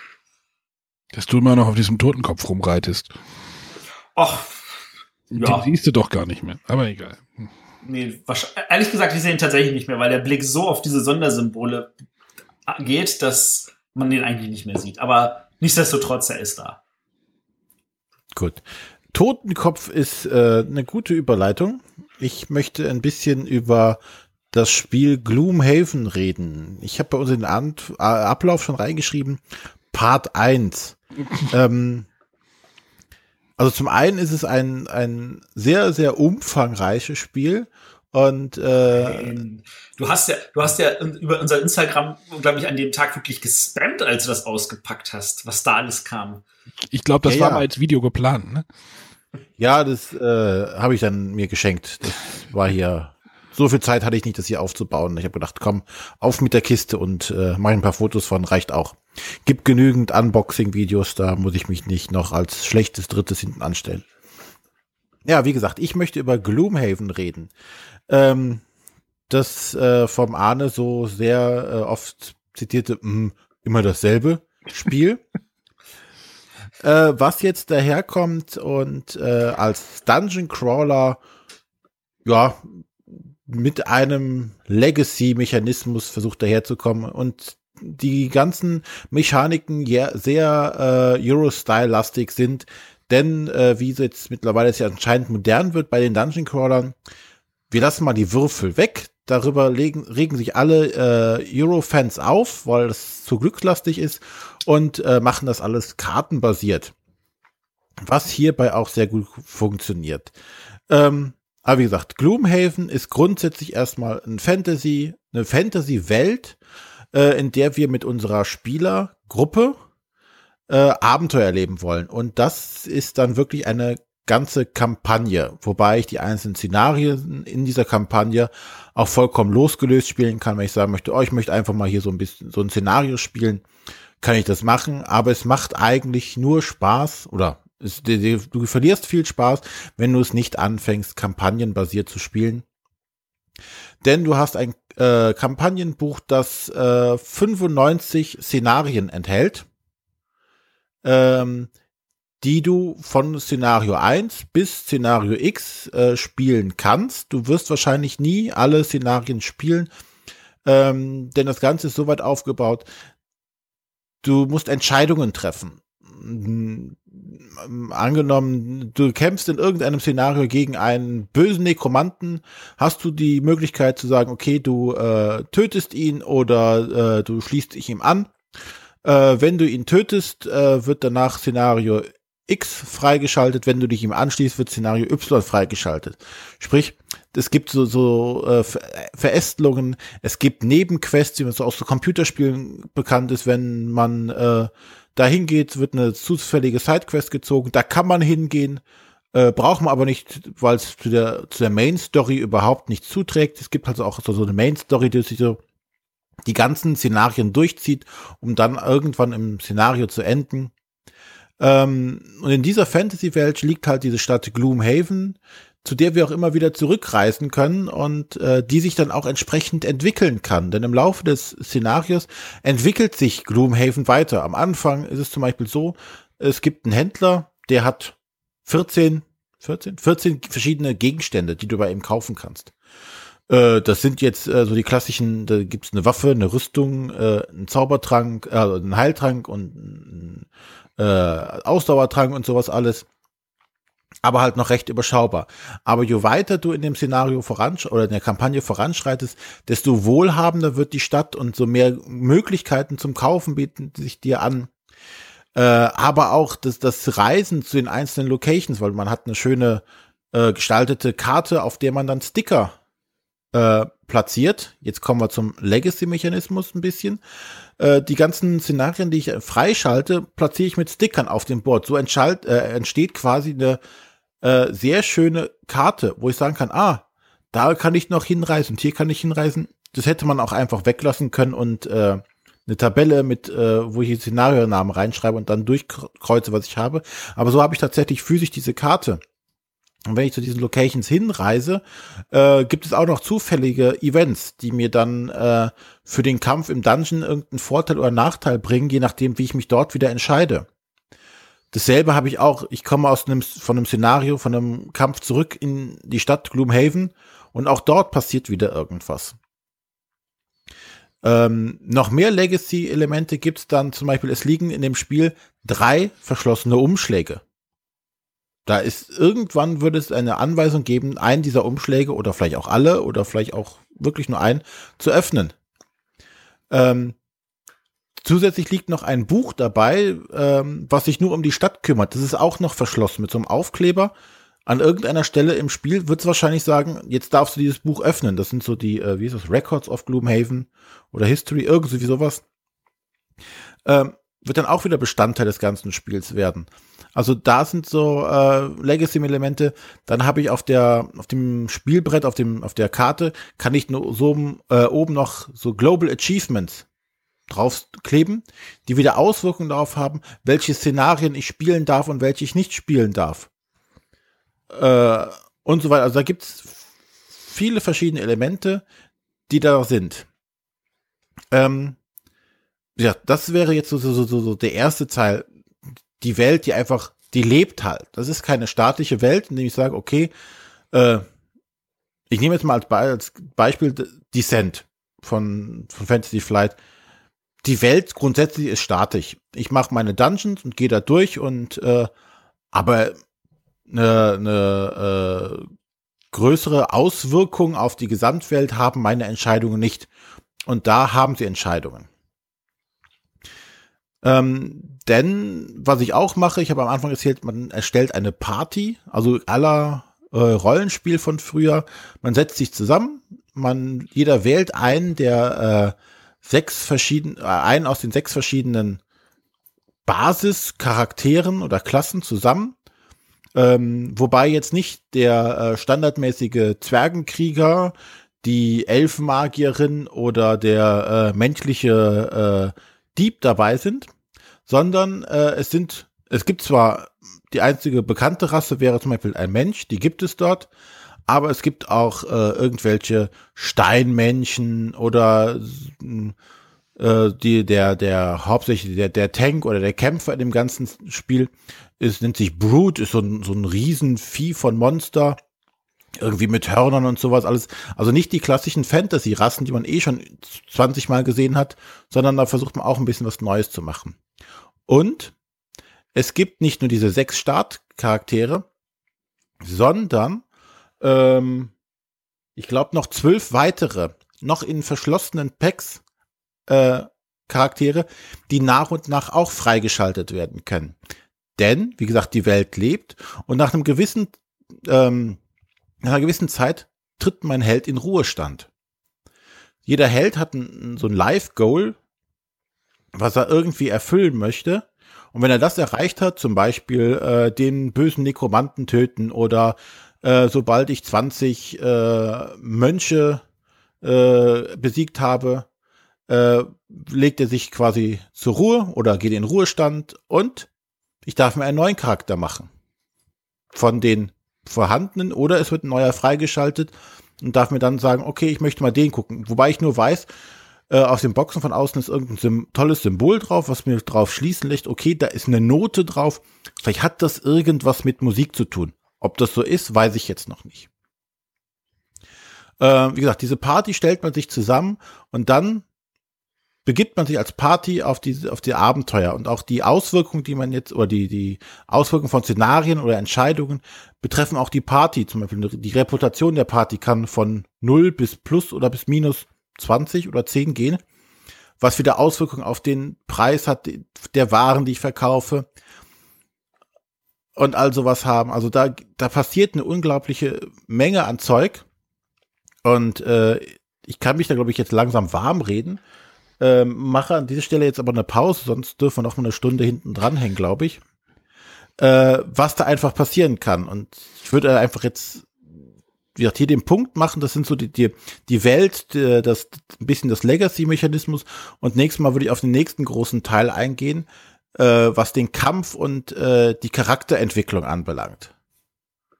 Weil äh, das ist der nächste große, große Pluspunkt, den das Spiel zu bieten hat diese Charakterentwicklung.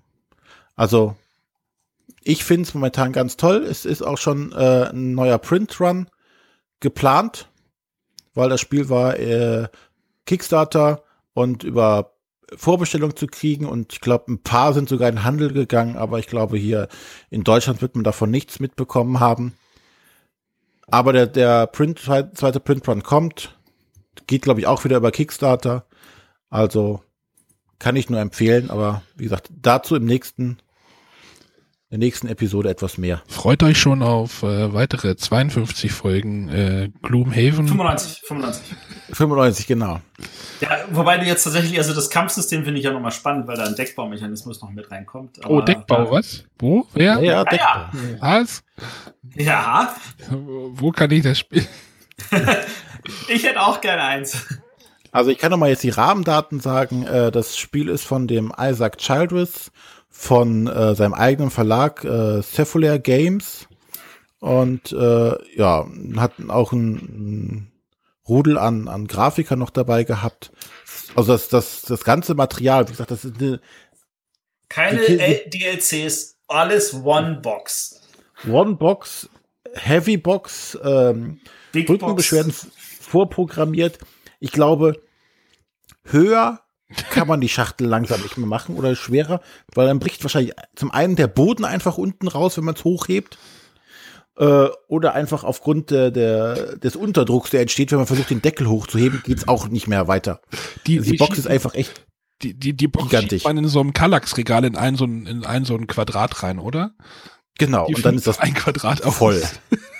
Also, der, der Punkt ist auf jeden Fall, da sind ja auch keine Miniaturen drin. Das ist wirklich komplett von unten bis oben voll mit Pappe und Papier. Also das macht es gibt Miniaturen, es sind Miniaturen, ja, aber nur zwei, drei. Äh, ja, pro Charakterklasse gibt es eine, also es sind schon so so 18, glaube ich.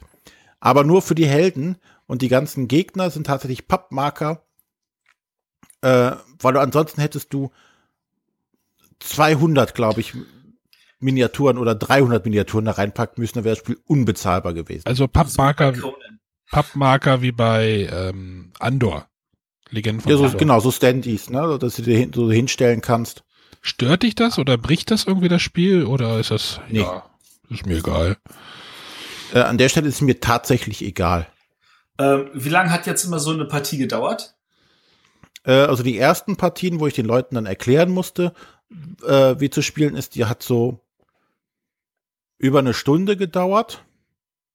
Ähm, aber dann die, die der nachfolgenden Partien gehen deutlich schneller. Da kannst du also halbe, dreiviertel Stunde ungefähr rechnen. Jeder kommt auf Szenarien an. Also die Anfangsszenarien sind natürlich auch deutlich kleiner. Ja, aber das ist ja, das ist ja gar nichts. Das geht ja schnell. Ja. Bist auch schnell tot. Aber dazu, wie gesagt, ähm, Das ist ja okay, da sind ja noch ein paar Charaktere in der Schachtel. Ähm, du, sagst ja, du hast keinen Permadeath hier, also du, du startest dann einfach wieder frisch neu. Ja. Ja, ähm, du zum Kampfsystem, ja. das einen eigenen Mechanismus hat, nächstes Mal mehr. Ähm, du hast gesagt, große Schachtel, ähm, aber wir reden da so von einem Hunderter. Ja. 100 Euro plus, minus, wahrscheinlich eher plus. Ich also ich habe jetzt Starter hat 80 gekostet oder so. Ja, es gab im Kickstarter die äh, Version ohne Miniaturen. Also waren dann gar keine, auch für die Helden waren dann nur diese Papp-Standys dabei. Äh, und äh, der Vorbesteller war jetzt bei 110 Euro. Ja, ist ja noch für dich ja im Rahmen. Ja, äh. Du Schatz, ich habe mir mal ein Brettspiel gekauft. Ja, ja, ja. Oh, hat auch nur 100 Euro gekostet. Ja. Also, genau. Rising Sun kostet auch 100, also. Ja, und da ist vermutlich weniger Spiel und mehr Figuren drin. Kaufe ich mir das? Du nicht. Ich werde es mir auch nicht holen. Dö, dö, dö. Ich bin völlig angefixt von dem, was ich bisher gelesen habe und der Tatsache, dass ich momentan eigentlich Bock habe, noch eine Runde Diplomacy zu spielen. Ja, aber ich habe das Gefühl, das ist ein Spiel, was du mit fünf Leuten spielen möchtest. Oder mit sechs. Da sind Oder jetzt in den Stretch Goals genug Material, dass du zu sechs spielen kannst. Aber du möchtest es wahrscheinlich weniger mit, also eher nicht mit drei wahrscheinlich spielen. Ich gehe auch davon aus. Dass Und da unsere Spielrunden hier meistens zu dritt oder zu viert sind, sage ich, okay, nett, aber dann kann das Spiel sein Potenzial wahrscheinlich nicht entfalten. Gut, da habe ich natürlich Vorteile. Also ich bin froh über jedes Spiel, dass man nicht nur zu viert, sondern dass man auch tatsächlich zu fünft oder sechs spielen kann, weil das ist bei uns heißer begehrt. Ein Spiel, was man zu viert nur spielen, also bis man bis maximal vier Leuten spielen kann, äh, möchte ich jetzt vorstellen. Darf der Arne diesmal beenden, die Spiele vorstellen? Ja, aber wir bringen das jetzt hier wieder alles in geordnete Bahn und ich stelle jetzt ein Familienspiel vor, aber ich habe es ja auch schon ah, gesagt. Gott sei Dank. Man kann es sogar alleine spielen. Ich möchte über Number 9 oder Number Nein, es die, heißt die, Vokal, Number. Die, die, die, gesprochenen Vokale wurden nicht geschrieben, aber ja. du musst mitsprechen. Ja, es heißt Number 9 und wird ohne Vokale geschrieben. Also die 9 wird als 9 geschrieben. Äh, ist die große Nürnberg-Neuheit gewesen von äh, Abacus-Spiele. Äh, hat vielleicht auch schon, vielleicht habt ihr es schon gesehen, das ist so ein bisschen buntes Spiel. Also die Kante, die, die, die Box ist bunt und es erinnert so ein bisschen an Tetris, weil da sind auch so die Tetris-Formen irgendwie auf der, auf der Cover, auf dem Cover drauf. Und Number 9 ist einfach ein kleines, feines, nenne ich es Puzzlespiel, ist ein Puzzlespiel, ne? Muss man da auch die Tetris-Melodie bei Summen, wenn man das spielt die ganze Zeit? Ja, das habe ich tatsächlich gemacht beim letzten. Ah. okay.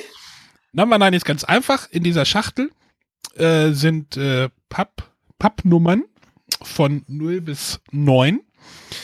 Diese haben wir haben ja schon jetzt Tetris gesagt, äh, verschiedene Formen, die so ein bisschen an die Zahl angelehnt sind. Ja, ja, doch so sind sie.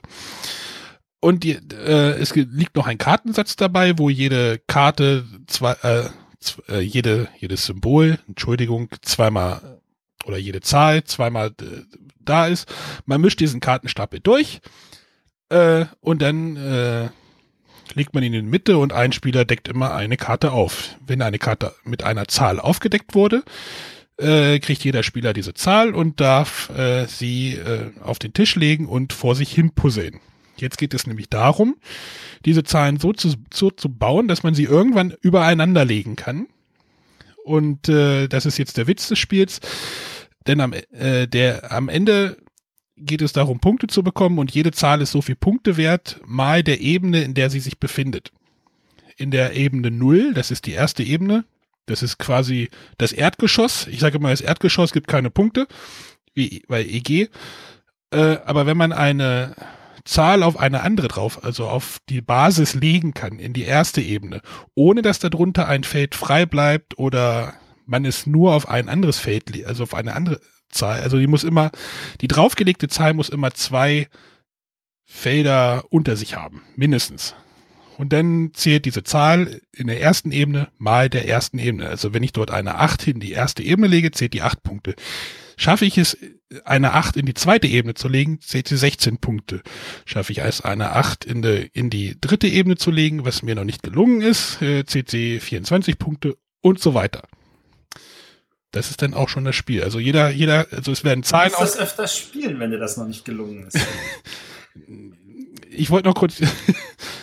ich bin unglaublich schlecht im Puzzle spielen, aber ähm, das äh, hält mich nicht von ab, dieses Spiel zu spielen. Denn es ist äh, unglaublich äh, einfach zu erklären. Dieses, diese, Gra äh, diese, diese Schachtel ist unglaublich ansprechend für andere Spieler, habe ich festgestellt. Es sind immer alle neugierig auf dieses Spiel. Vielleicht, weil sie diese Tetris-Figuren ja auch schon so sehen und erkennen und gleich eine Assoziation haben. Und äh, es sehr einfache Regeln hat. Man kann jetzt natürlich bemängeln, dass äh, das ein komplett solitäres Spiel ist, was es ja auch ist. Also Interaktion mit anderen Spielern gibt es gar nicht. Oder, Matthias, würdest du mir dazu äh, entgegenstimmen? Also die Interaktion ist tatsächlich dieses, oh, ich guck mal rüber, schaue nach, ob alle schon gelegt haben und denke mir so, boah, warum macht der denn das alles nach, was ich mache? Oder, äh, wieso hat der einen besseren Anlegeplatz gefunden und solche Sachen. Ja. Aber an sich, es ist, das ist wie bei, bei äh, Karuba oder bei Take It Easy. Es ist eigentlich, jeder spielt für sich, aber wir, wir spielen alle gleichzeitig, deswegen fällt das wenig auf. Ja, es, es stört mich, genau, es spielen alle gleichzeitig. Es hat mich auch nicht gestört, weil ich mit meinem eigenen Puzzle meistens so beschäftigt bin. Äh, weil Und ich am hab, Ende können wir ja vergleichen, hey, ich war trotzdem der bessere Edgy. Genau, äh, ich habe den höchsten. Also ja, das ist, das ist auch einfach schon das Spiel. Es ist wirklich komplett einfach. Es ist sehr einfach. Zahlen, äh, Karte ziehen, Zahl anlegen, nach oben bauen, keine Löcher lassen. So in drei Sätzen. Ähm, ja, du hattest gesagt, das ist das diesjährige Karuba. Und äh, ja. Ich könnte es mir auch vorstellen, dass es, dass wir es im Mai, im Mai ist es, glaube ich, ne? Ähm, Bin ich mir sicher. Auf einer, auf der äh, Nominierungsliste sehe, also sehen. Also es ist. Hat es denn auch wirklich eine Langzeitmotivation? Was ist denn ja. eine Langzeitmotivation? Du, es, ist nett, nat- es ist natürlich jede Partie, jede Partie ist dann tatsächlich unterschiedlich. Das ist, wenn du am Anfang mit niedrigen Zahlen beginnst, dann ist das immer ganz cool. Aber wenn am Anfang so die sieben, acht, neun, dann musst du die halt nach unten legen und dann kriegst du halt einfach keine Punkte am Ende. Dann wird Aber was ja gar nicht entscheidend ist, ob du Punkte kriegst, weil die anderen müssen ja mit denselben Krücken ja. versuchen, einfach nur mehr Punkte zu machen als Deswegen du. meinte ich, also das, die Frage, ist die Langzeitmotivation halt da?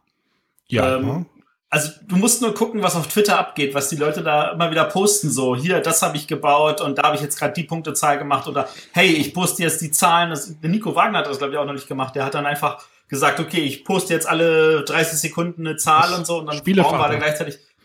Ähm, Spielevater war, kann auch sein, dass der war. Also da ist einfach äh, eine Menge Bewegung und das, das die Leute beschäftigt das, weil das einfach ein cooles, schnelles Spiel ist. Und schnell ist an dieser Stelle wirklich der, der, der, der, der, der, der das, das dazugehörige Wort. Ich weiß gar nicht, was mhm. es dauert 20 Minuten oder sowas dauert eine Partie. Also wer, wer mit Puzzle spielen und Patchwork und äh, Cottage Garden was anfangen kann, der wird sicherlich mit Number 9 äh, auch viel Spaß haben. Äh, das Inlay ist wirklich gut. Es, Abacus hat dir, äh, nee, ich rate jetzt nicht nochmal drauf rum, also es gibt so ein schönes Tiefzieh, äh, Tiefziehteil, wo die Zahlen so rein sortiert sind, dass wir stellen das immer auf den Tisch. Matthias hat gesagt, er kippt immer alles aus und äh, verteilt die Nummern dann so. Wir stellen das immer auf den Tisch und dann ähm, kriegt man halt die Zahlen, wenn eine gezogen würde. Das, das funktioniert ganz gut. Ist auch transportabel. Ich habe schon überlegt, ob ich tatsächlich äh, alle Plättchen für einen Spieler in meine Tüte packe, damit, wenn wir mehrere Spieler sind, immer jeder gleiche Tüte nehmen kann und so. Kannst du das Inlay, weg, kannst du das Inlay dann wegwerfen? Das ist tatsächlich ein Inlay, wo ich sage, das ist tatsächlich für Leute wie dich gut gestaltet, für Leute wie mich äh, nicht so. Hab, Aber das tut dem Spiel selber keinen Abbruch. Das macht das Spiel für mich nicht schlechter. Ich glaube, das Turia-Inlay ist auch nicht mehr da. Ja, genau. Das wolltest du mir übrigens am Wochenende geben. Ja, ich, soll ich mir noch ein Turia kaufen und ein Inlay rausnehmen, oder? Nein! Genau. Ähm, das war Number 9 ähm, von Peter Wichmann. Äh, hat er noch irgendwas gemacht, was ich kennen müsste? Äh, erschien bei äh, Abacus Spiele, jetzt ganz, ganz frisch zu Nürnberg rausgekommen. Äh, großer Daumen. Ach, Flo Ampor hat er auch gemacht, Matthias. Ja. Äh, du hattest es in der Nürnberg. Ja, ich erinnere mich. Diese schönen Klettdinger von, ähm, war das jetzt Zoch oder Norris? Ich glaube, es war Norris. Äh, Zoch. Zoch, doch, äh, Zoch, okay. Ja, aber ich finde den Namen so geil. ja, gut. Also. Ähm, ich würde trotzdem noch mal kurz was erzählen wollen. Äh, und zwar jetzt nicht zu diesem Spielen, sondern wir hatten ja vor ein paar Folgen die Frage der Woche zum Thema ähm, äh, Autorennspiele, also beziehungsweise Motorenspiele, wo wir dann eigentlich effektiv Autorennspiele aufgezählt haben. Und da hatte einer dann in die Kommentare geschrieben, das ist ja eigentlich mehr oder weniger, wir müssten uns auf jeden Fall mal angucken, äh, das Thunder LA von GMT Games. Und das habe ich in der Zwischenzeit getan. Ich habe mir das besorgt, ich habe das gespielt. Ähm, es gab tatsächlich gemischte Gefühle am Tisch. Das liegt jetzt, also ich meine, ich, ich würde es halt also auf die Erstpartie schieben. Ich glaube, mit mehreren Partien wird das dann nochmal besser, aber äh, wir hatten halt den kurzen Kurs gespielt, wo man über zwei Runden spielt. Das Spiel ist tatsächlich komplett kartengesteuert. Also die meisten Rennspiele sind ja tatsächlich so, hm, ja, und du würfelst dann hier und so, und während bei Formula D ja schon cooler Würfel ist und du kannst das tatsächlich einschätzen, weil du weißt, auf dem fünften Gang, da sind nur die Zahlen von 11 bis 20. Ich weiß genau, ich kann da oder da rauskommen und jetzt kann ich das Risiko abschätzen. Ähm, das, da hast du hier halt einen großen Kartenstapel, da kannst du das Risiko theoretisch genauso abschätzen. Äh, das Spiel lebt davon, dass ähm, das wirklich ein Nesca-Feeling ist, in dem Sinne, dass, oh, nicht ich fahre hierhin und dann kommt der nächste und fährt dahin, sondern tatsächlich, wenn ich mich bewege, bewege ich wie bei einem Fahrradrennen alle vor und hinter mir auch mit. Das heißt, wenn ich fünf Felder vorwärts fahre, die alle, die vor mir sind, schiebe ich auch fünf Felder vorwärts, alle, die hinter mir sind, schiebe ich, ziehe ich fünf Felder mit. Und da gibt es dann Karten, da ziehst du nur die Leute hinter dir und ignorierst die vor dir, oder du schiebst nur die vor dir und ignorierst die hinter dir, oder äh, du bewegst beide oder du bewegst keine, du machst eine Solo-Tour. Da gibt's wirklich verschiedensten Sachen. Und du, jeder fährt mehrere Autos gleichzeitig und es geht nicht darum, einfach nur als Bester ins Ziel zu kommen, sondern die Gesamtsumme der Platzierungen von all deinen Autos zählt. Und ich finde das ehrlich gesagt sehr, sehr, sehr, sehr reizvoll. Das ist aber nicht das mit diesem Würfel. Ach, das ist, nee, das war das. Das sind keine Würfel das drin. Das Auto, ist alles über Karten gesteuert. Automobiles hieß das. Das ist, glaube ich, auch so ein Rennspiel, ne? Das war, ist, ist doch dieses, Automobiles ist aber ein. Das ist AEG, das ist ja dieser, dieser, eigentlich dieser große Namenswitz mit Trains, ja, ja. Planes. Mit Trains, Planes und Automobiles, ja. Ähm, nee, damit hat es nichts zu tun. Das, das habe ich auch noch nicht gespielt, da habe ich aber auch positive Sachen zugehört. Was haben die mit Kraft, Kraftwagen? Kraftwagen ist geil. Ja. Aber da geht's ja, da, da ist zwar ein Autorennen dabei, aber in erster Linie geht's ja darum, da dass wir Autos produzieren und verkaufen. Vielleicht machen wir mal eine Sendung über Autorennen. Also nicht über Autorennen, sondern über äh, autorennende Spiele. Nachdem wir jetzt die meisten schon vorgestellt haben. Ja, die Klammer. Aber wir, wir haben auf jeden Fall Themen. Also auf jeden Fall kurz zusammengefasst. Also äh, es ist tatsächlich, äh, diese Karten, die haben ja nicht nur Zahlenwerte, die haben auch noch Äh, die geben auch an, wo das Auto vielleicht einen Schaden kriegt oder es gibt welche, die geben keinen Schaden, die bewegen dafür weniger Felder. Haben aber noch Zusatzfunktionen, die ziemlich brutal sind und äh, wir hatten halt die Situation, dass einer am Tisch extrem viele von diesen Karten, wo man keinen Schaden bekommt, gezogen hat, äh, was ein anderer am Tisch äh, als zu glückslastig empfand. Ähm, wie gesagt, wir haben eine Partie gespielt, das ist noch nicht ausschlaggebend, aber das Spiel ist tatsächlich sehr, sehr reizvoll und ich freue mich auf weitere Partien. Wieso hat Matthias jetzt eigentlich zwei Spiele vorgestellt? Ich habe nur noch mal Nachschlag gegeben für unsere Hörer, die natürlich auch Wissen nochmal merken sollen. Wir lesen, was sie an Beiträgen geben und wir geben das weiter und zwar nicht nur im, in den äh, Kommentaren unter der Sendung, sondern auch tatsächlich in der Sendung für alle Hörer. Er wollte nur wieder bei der Spielevorstellung der Letzte sein. Gibst du? nee, Hast du gerade gesagt, ich bin das Letzte? Würde ich mir nie erlauben, sowas. Das ist schon klar. Äh, an dieser Stelle aber nochmal der Hinweis für alle unsere Hörer. Schreibt uns in die Kommentare. Ihr merkt, wir lesen das wirklich alles. Wir werden dort äh, alles rausdestillieren. Wir antworten dort auch äh, nicht immer, aber doch oft. Ähm, Manchmal auch ein wir, bisschen schnippisch. Äh, ja, ich habe auch festgestellt, also wir lieben tatsächlich am liebsten halt die Kommentare unter der Sendung. Das ist auch am einfachsten zu antworten, aber natürlich nehmen wir auch äh, irgendwelche E-Mails entgegen, zum Beispiel an info.bretterwisser.de Genau, das kriegen wir auch zu lesen. Da sind wir im Antworten manchmal etwas langsamer, aber ähm, das sollte euch nicht davon abhalten. Ansonsten äh, schreibt uns über Facebook, schreibt uns über Twitter, schreibt uns Kommentare auf iTunes oder hinterlasst ein paar hübsche Sternchen, darüber freuen wir uns auch sehr. Ähm, oder äh, macht das so wie ein paar andere, die uns sehr, sehr helfen. Ich habe demnächst hier wohl ein neues, schönes Audio-Equipment rumstehen, das wir über das Patreon-Geld dann eingenommen haben. Darüber freue ich mich am ganz besonders doll gerade. Ja, habe ich schon bestellt. Ist unterwegs. Also was du sagen möchtest, ihr könnt, könnt uns auf Patreon unterstützen indem er ein bisschen Geld in den Hut werft. Genau. Und das Geld Damit der Matthias nur nicht mehr klingt, als würde er unterm Wäscheständer sitzen. Wir hoffen es. Wenn nicht, liegt es an Matthias. Ja. Dann brauchen wir eine Stimmband-OP für Matthias. Oh, müssen wir nochmal extra. Teuer.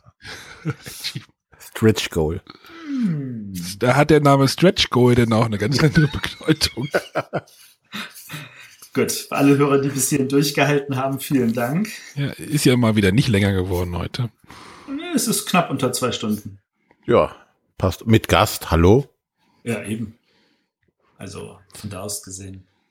Also bedanken wir uns fürs Zuhören und hören so. uns dann nächsten. Und schreibt ja. uns, wie ihr das findet, dass wir das mal andersrum hatten. Das würde mich uns auch noch ganz doll interessieren. Genau. Sollen wir es nochmal so machen oder lieber nicht oder gar nicht oder? Oder variieren oder ja. bitte nur bei dem einen bleiben oder das andere findet ihr jetzt besser oder vielleicht ganz gemischten Teil mit dem Gast und dann unsere Vorstellung am Ende nochmal die Hälfte mit dem Gast. Da gibt es ja die verschiedensten Möglichkeiten. Ähm, oder ganz, allem, ganz aufhören sollen. Äh, nee, das, das, ist jetzt keine Option. Das, genau. Das wäre auch eine Nachricht, die wir ignorieren würden. Ach so. Ja. Von daher hören wir uns nächste Woche wieder. Mit was denn? Da wollen wir was für die Kleinen mal wieder machen. Wir haben hier so viele Kinderspiele noch zu besprechen. Denkt doch mal an die Kinder. Genau. Wir wollen ja auch zeigen, dass wir uns vorbereiten auf den, das Kinderspiel des Jahres. Oh, das ist ja alles bald, ne? Ach, ich habe yeah. schon tatsächlich drei Spiele, die ich auf die Nominierungsliste packen könnte. Auch beim Kennerspiel? Beim Kennerspiel da, da, da. zwei. Danke. Vielen Dank. Alles Bis nächste Woche. Tschüss. Tschüss.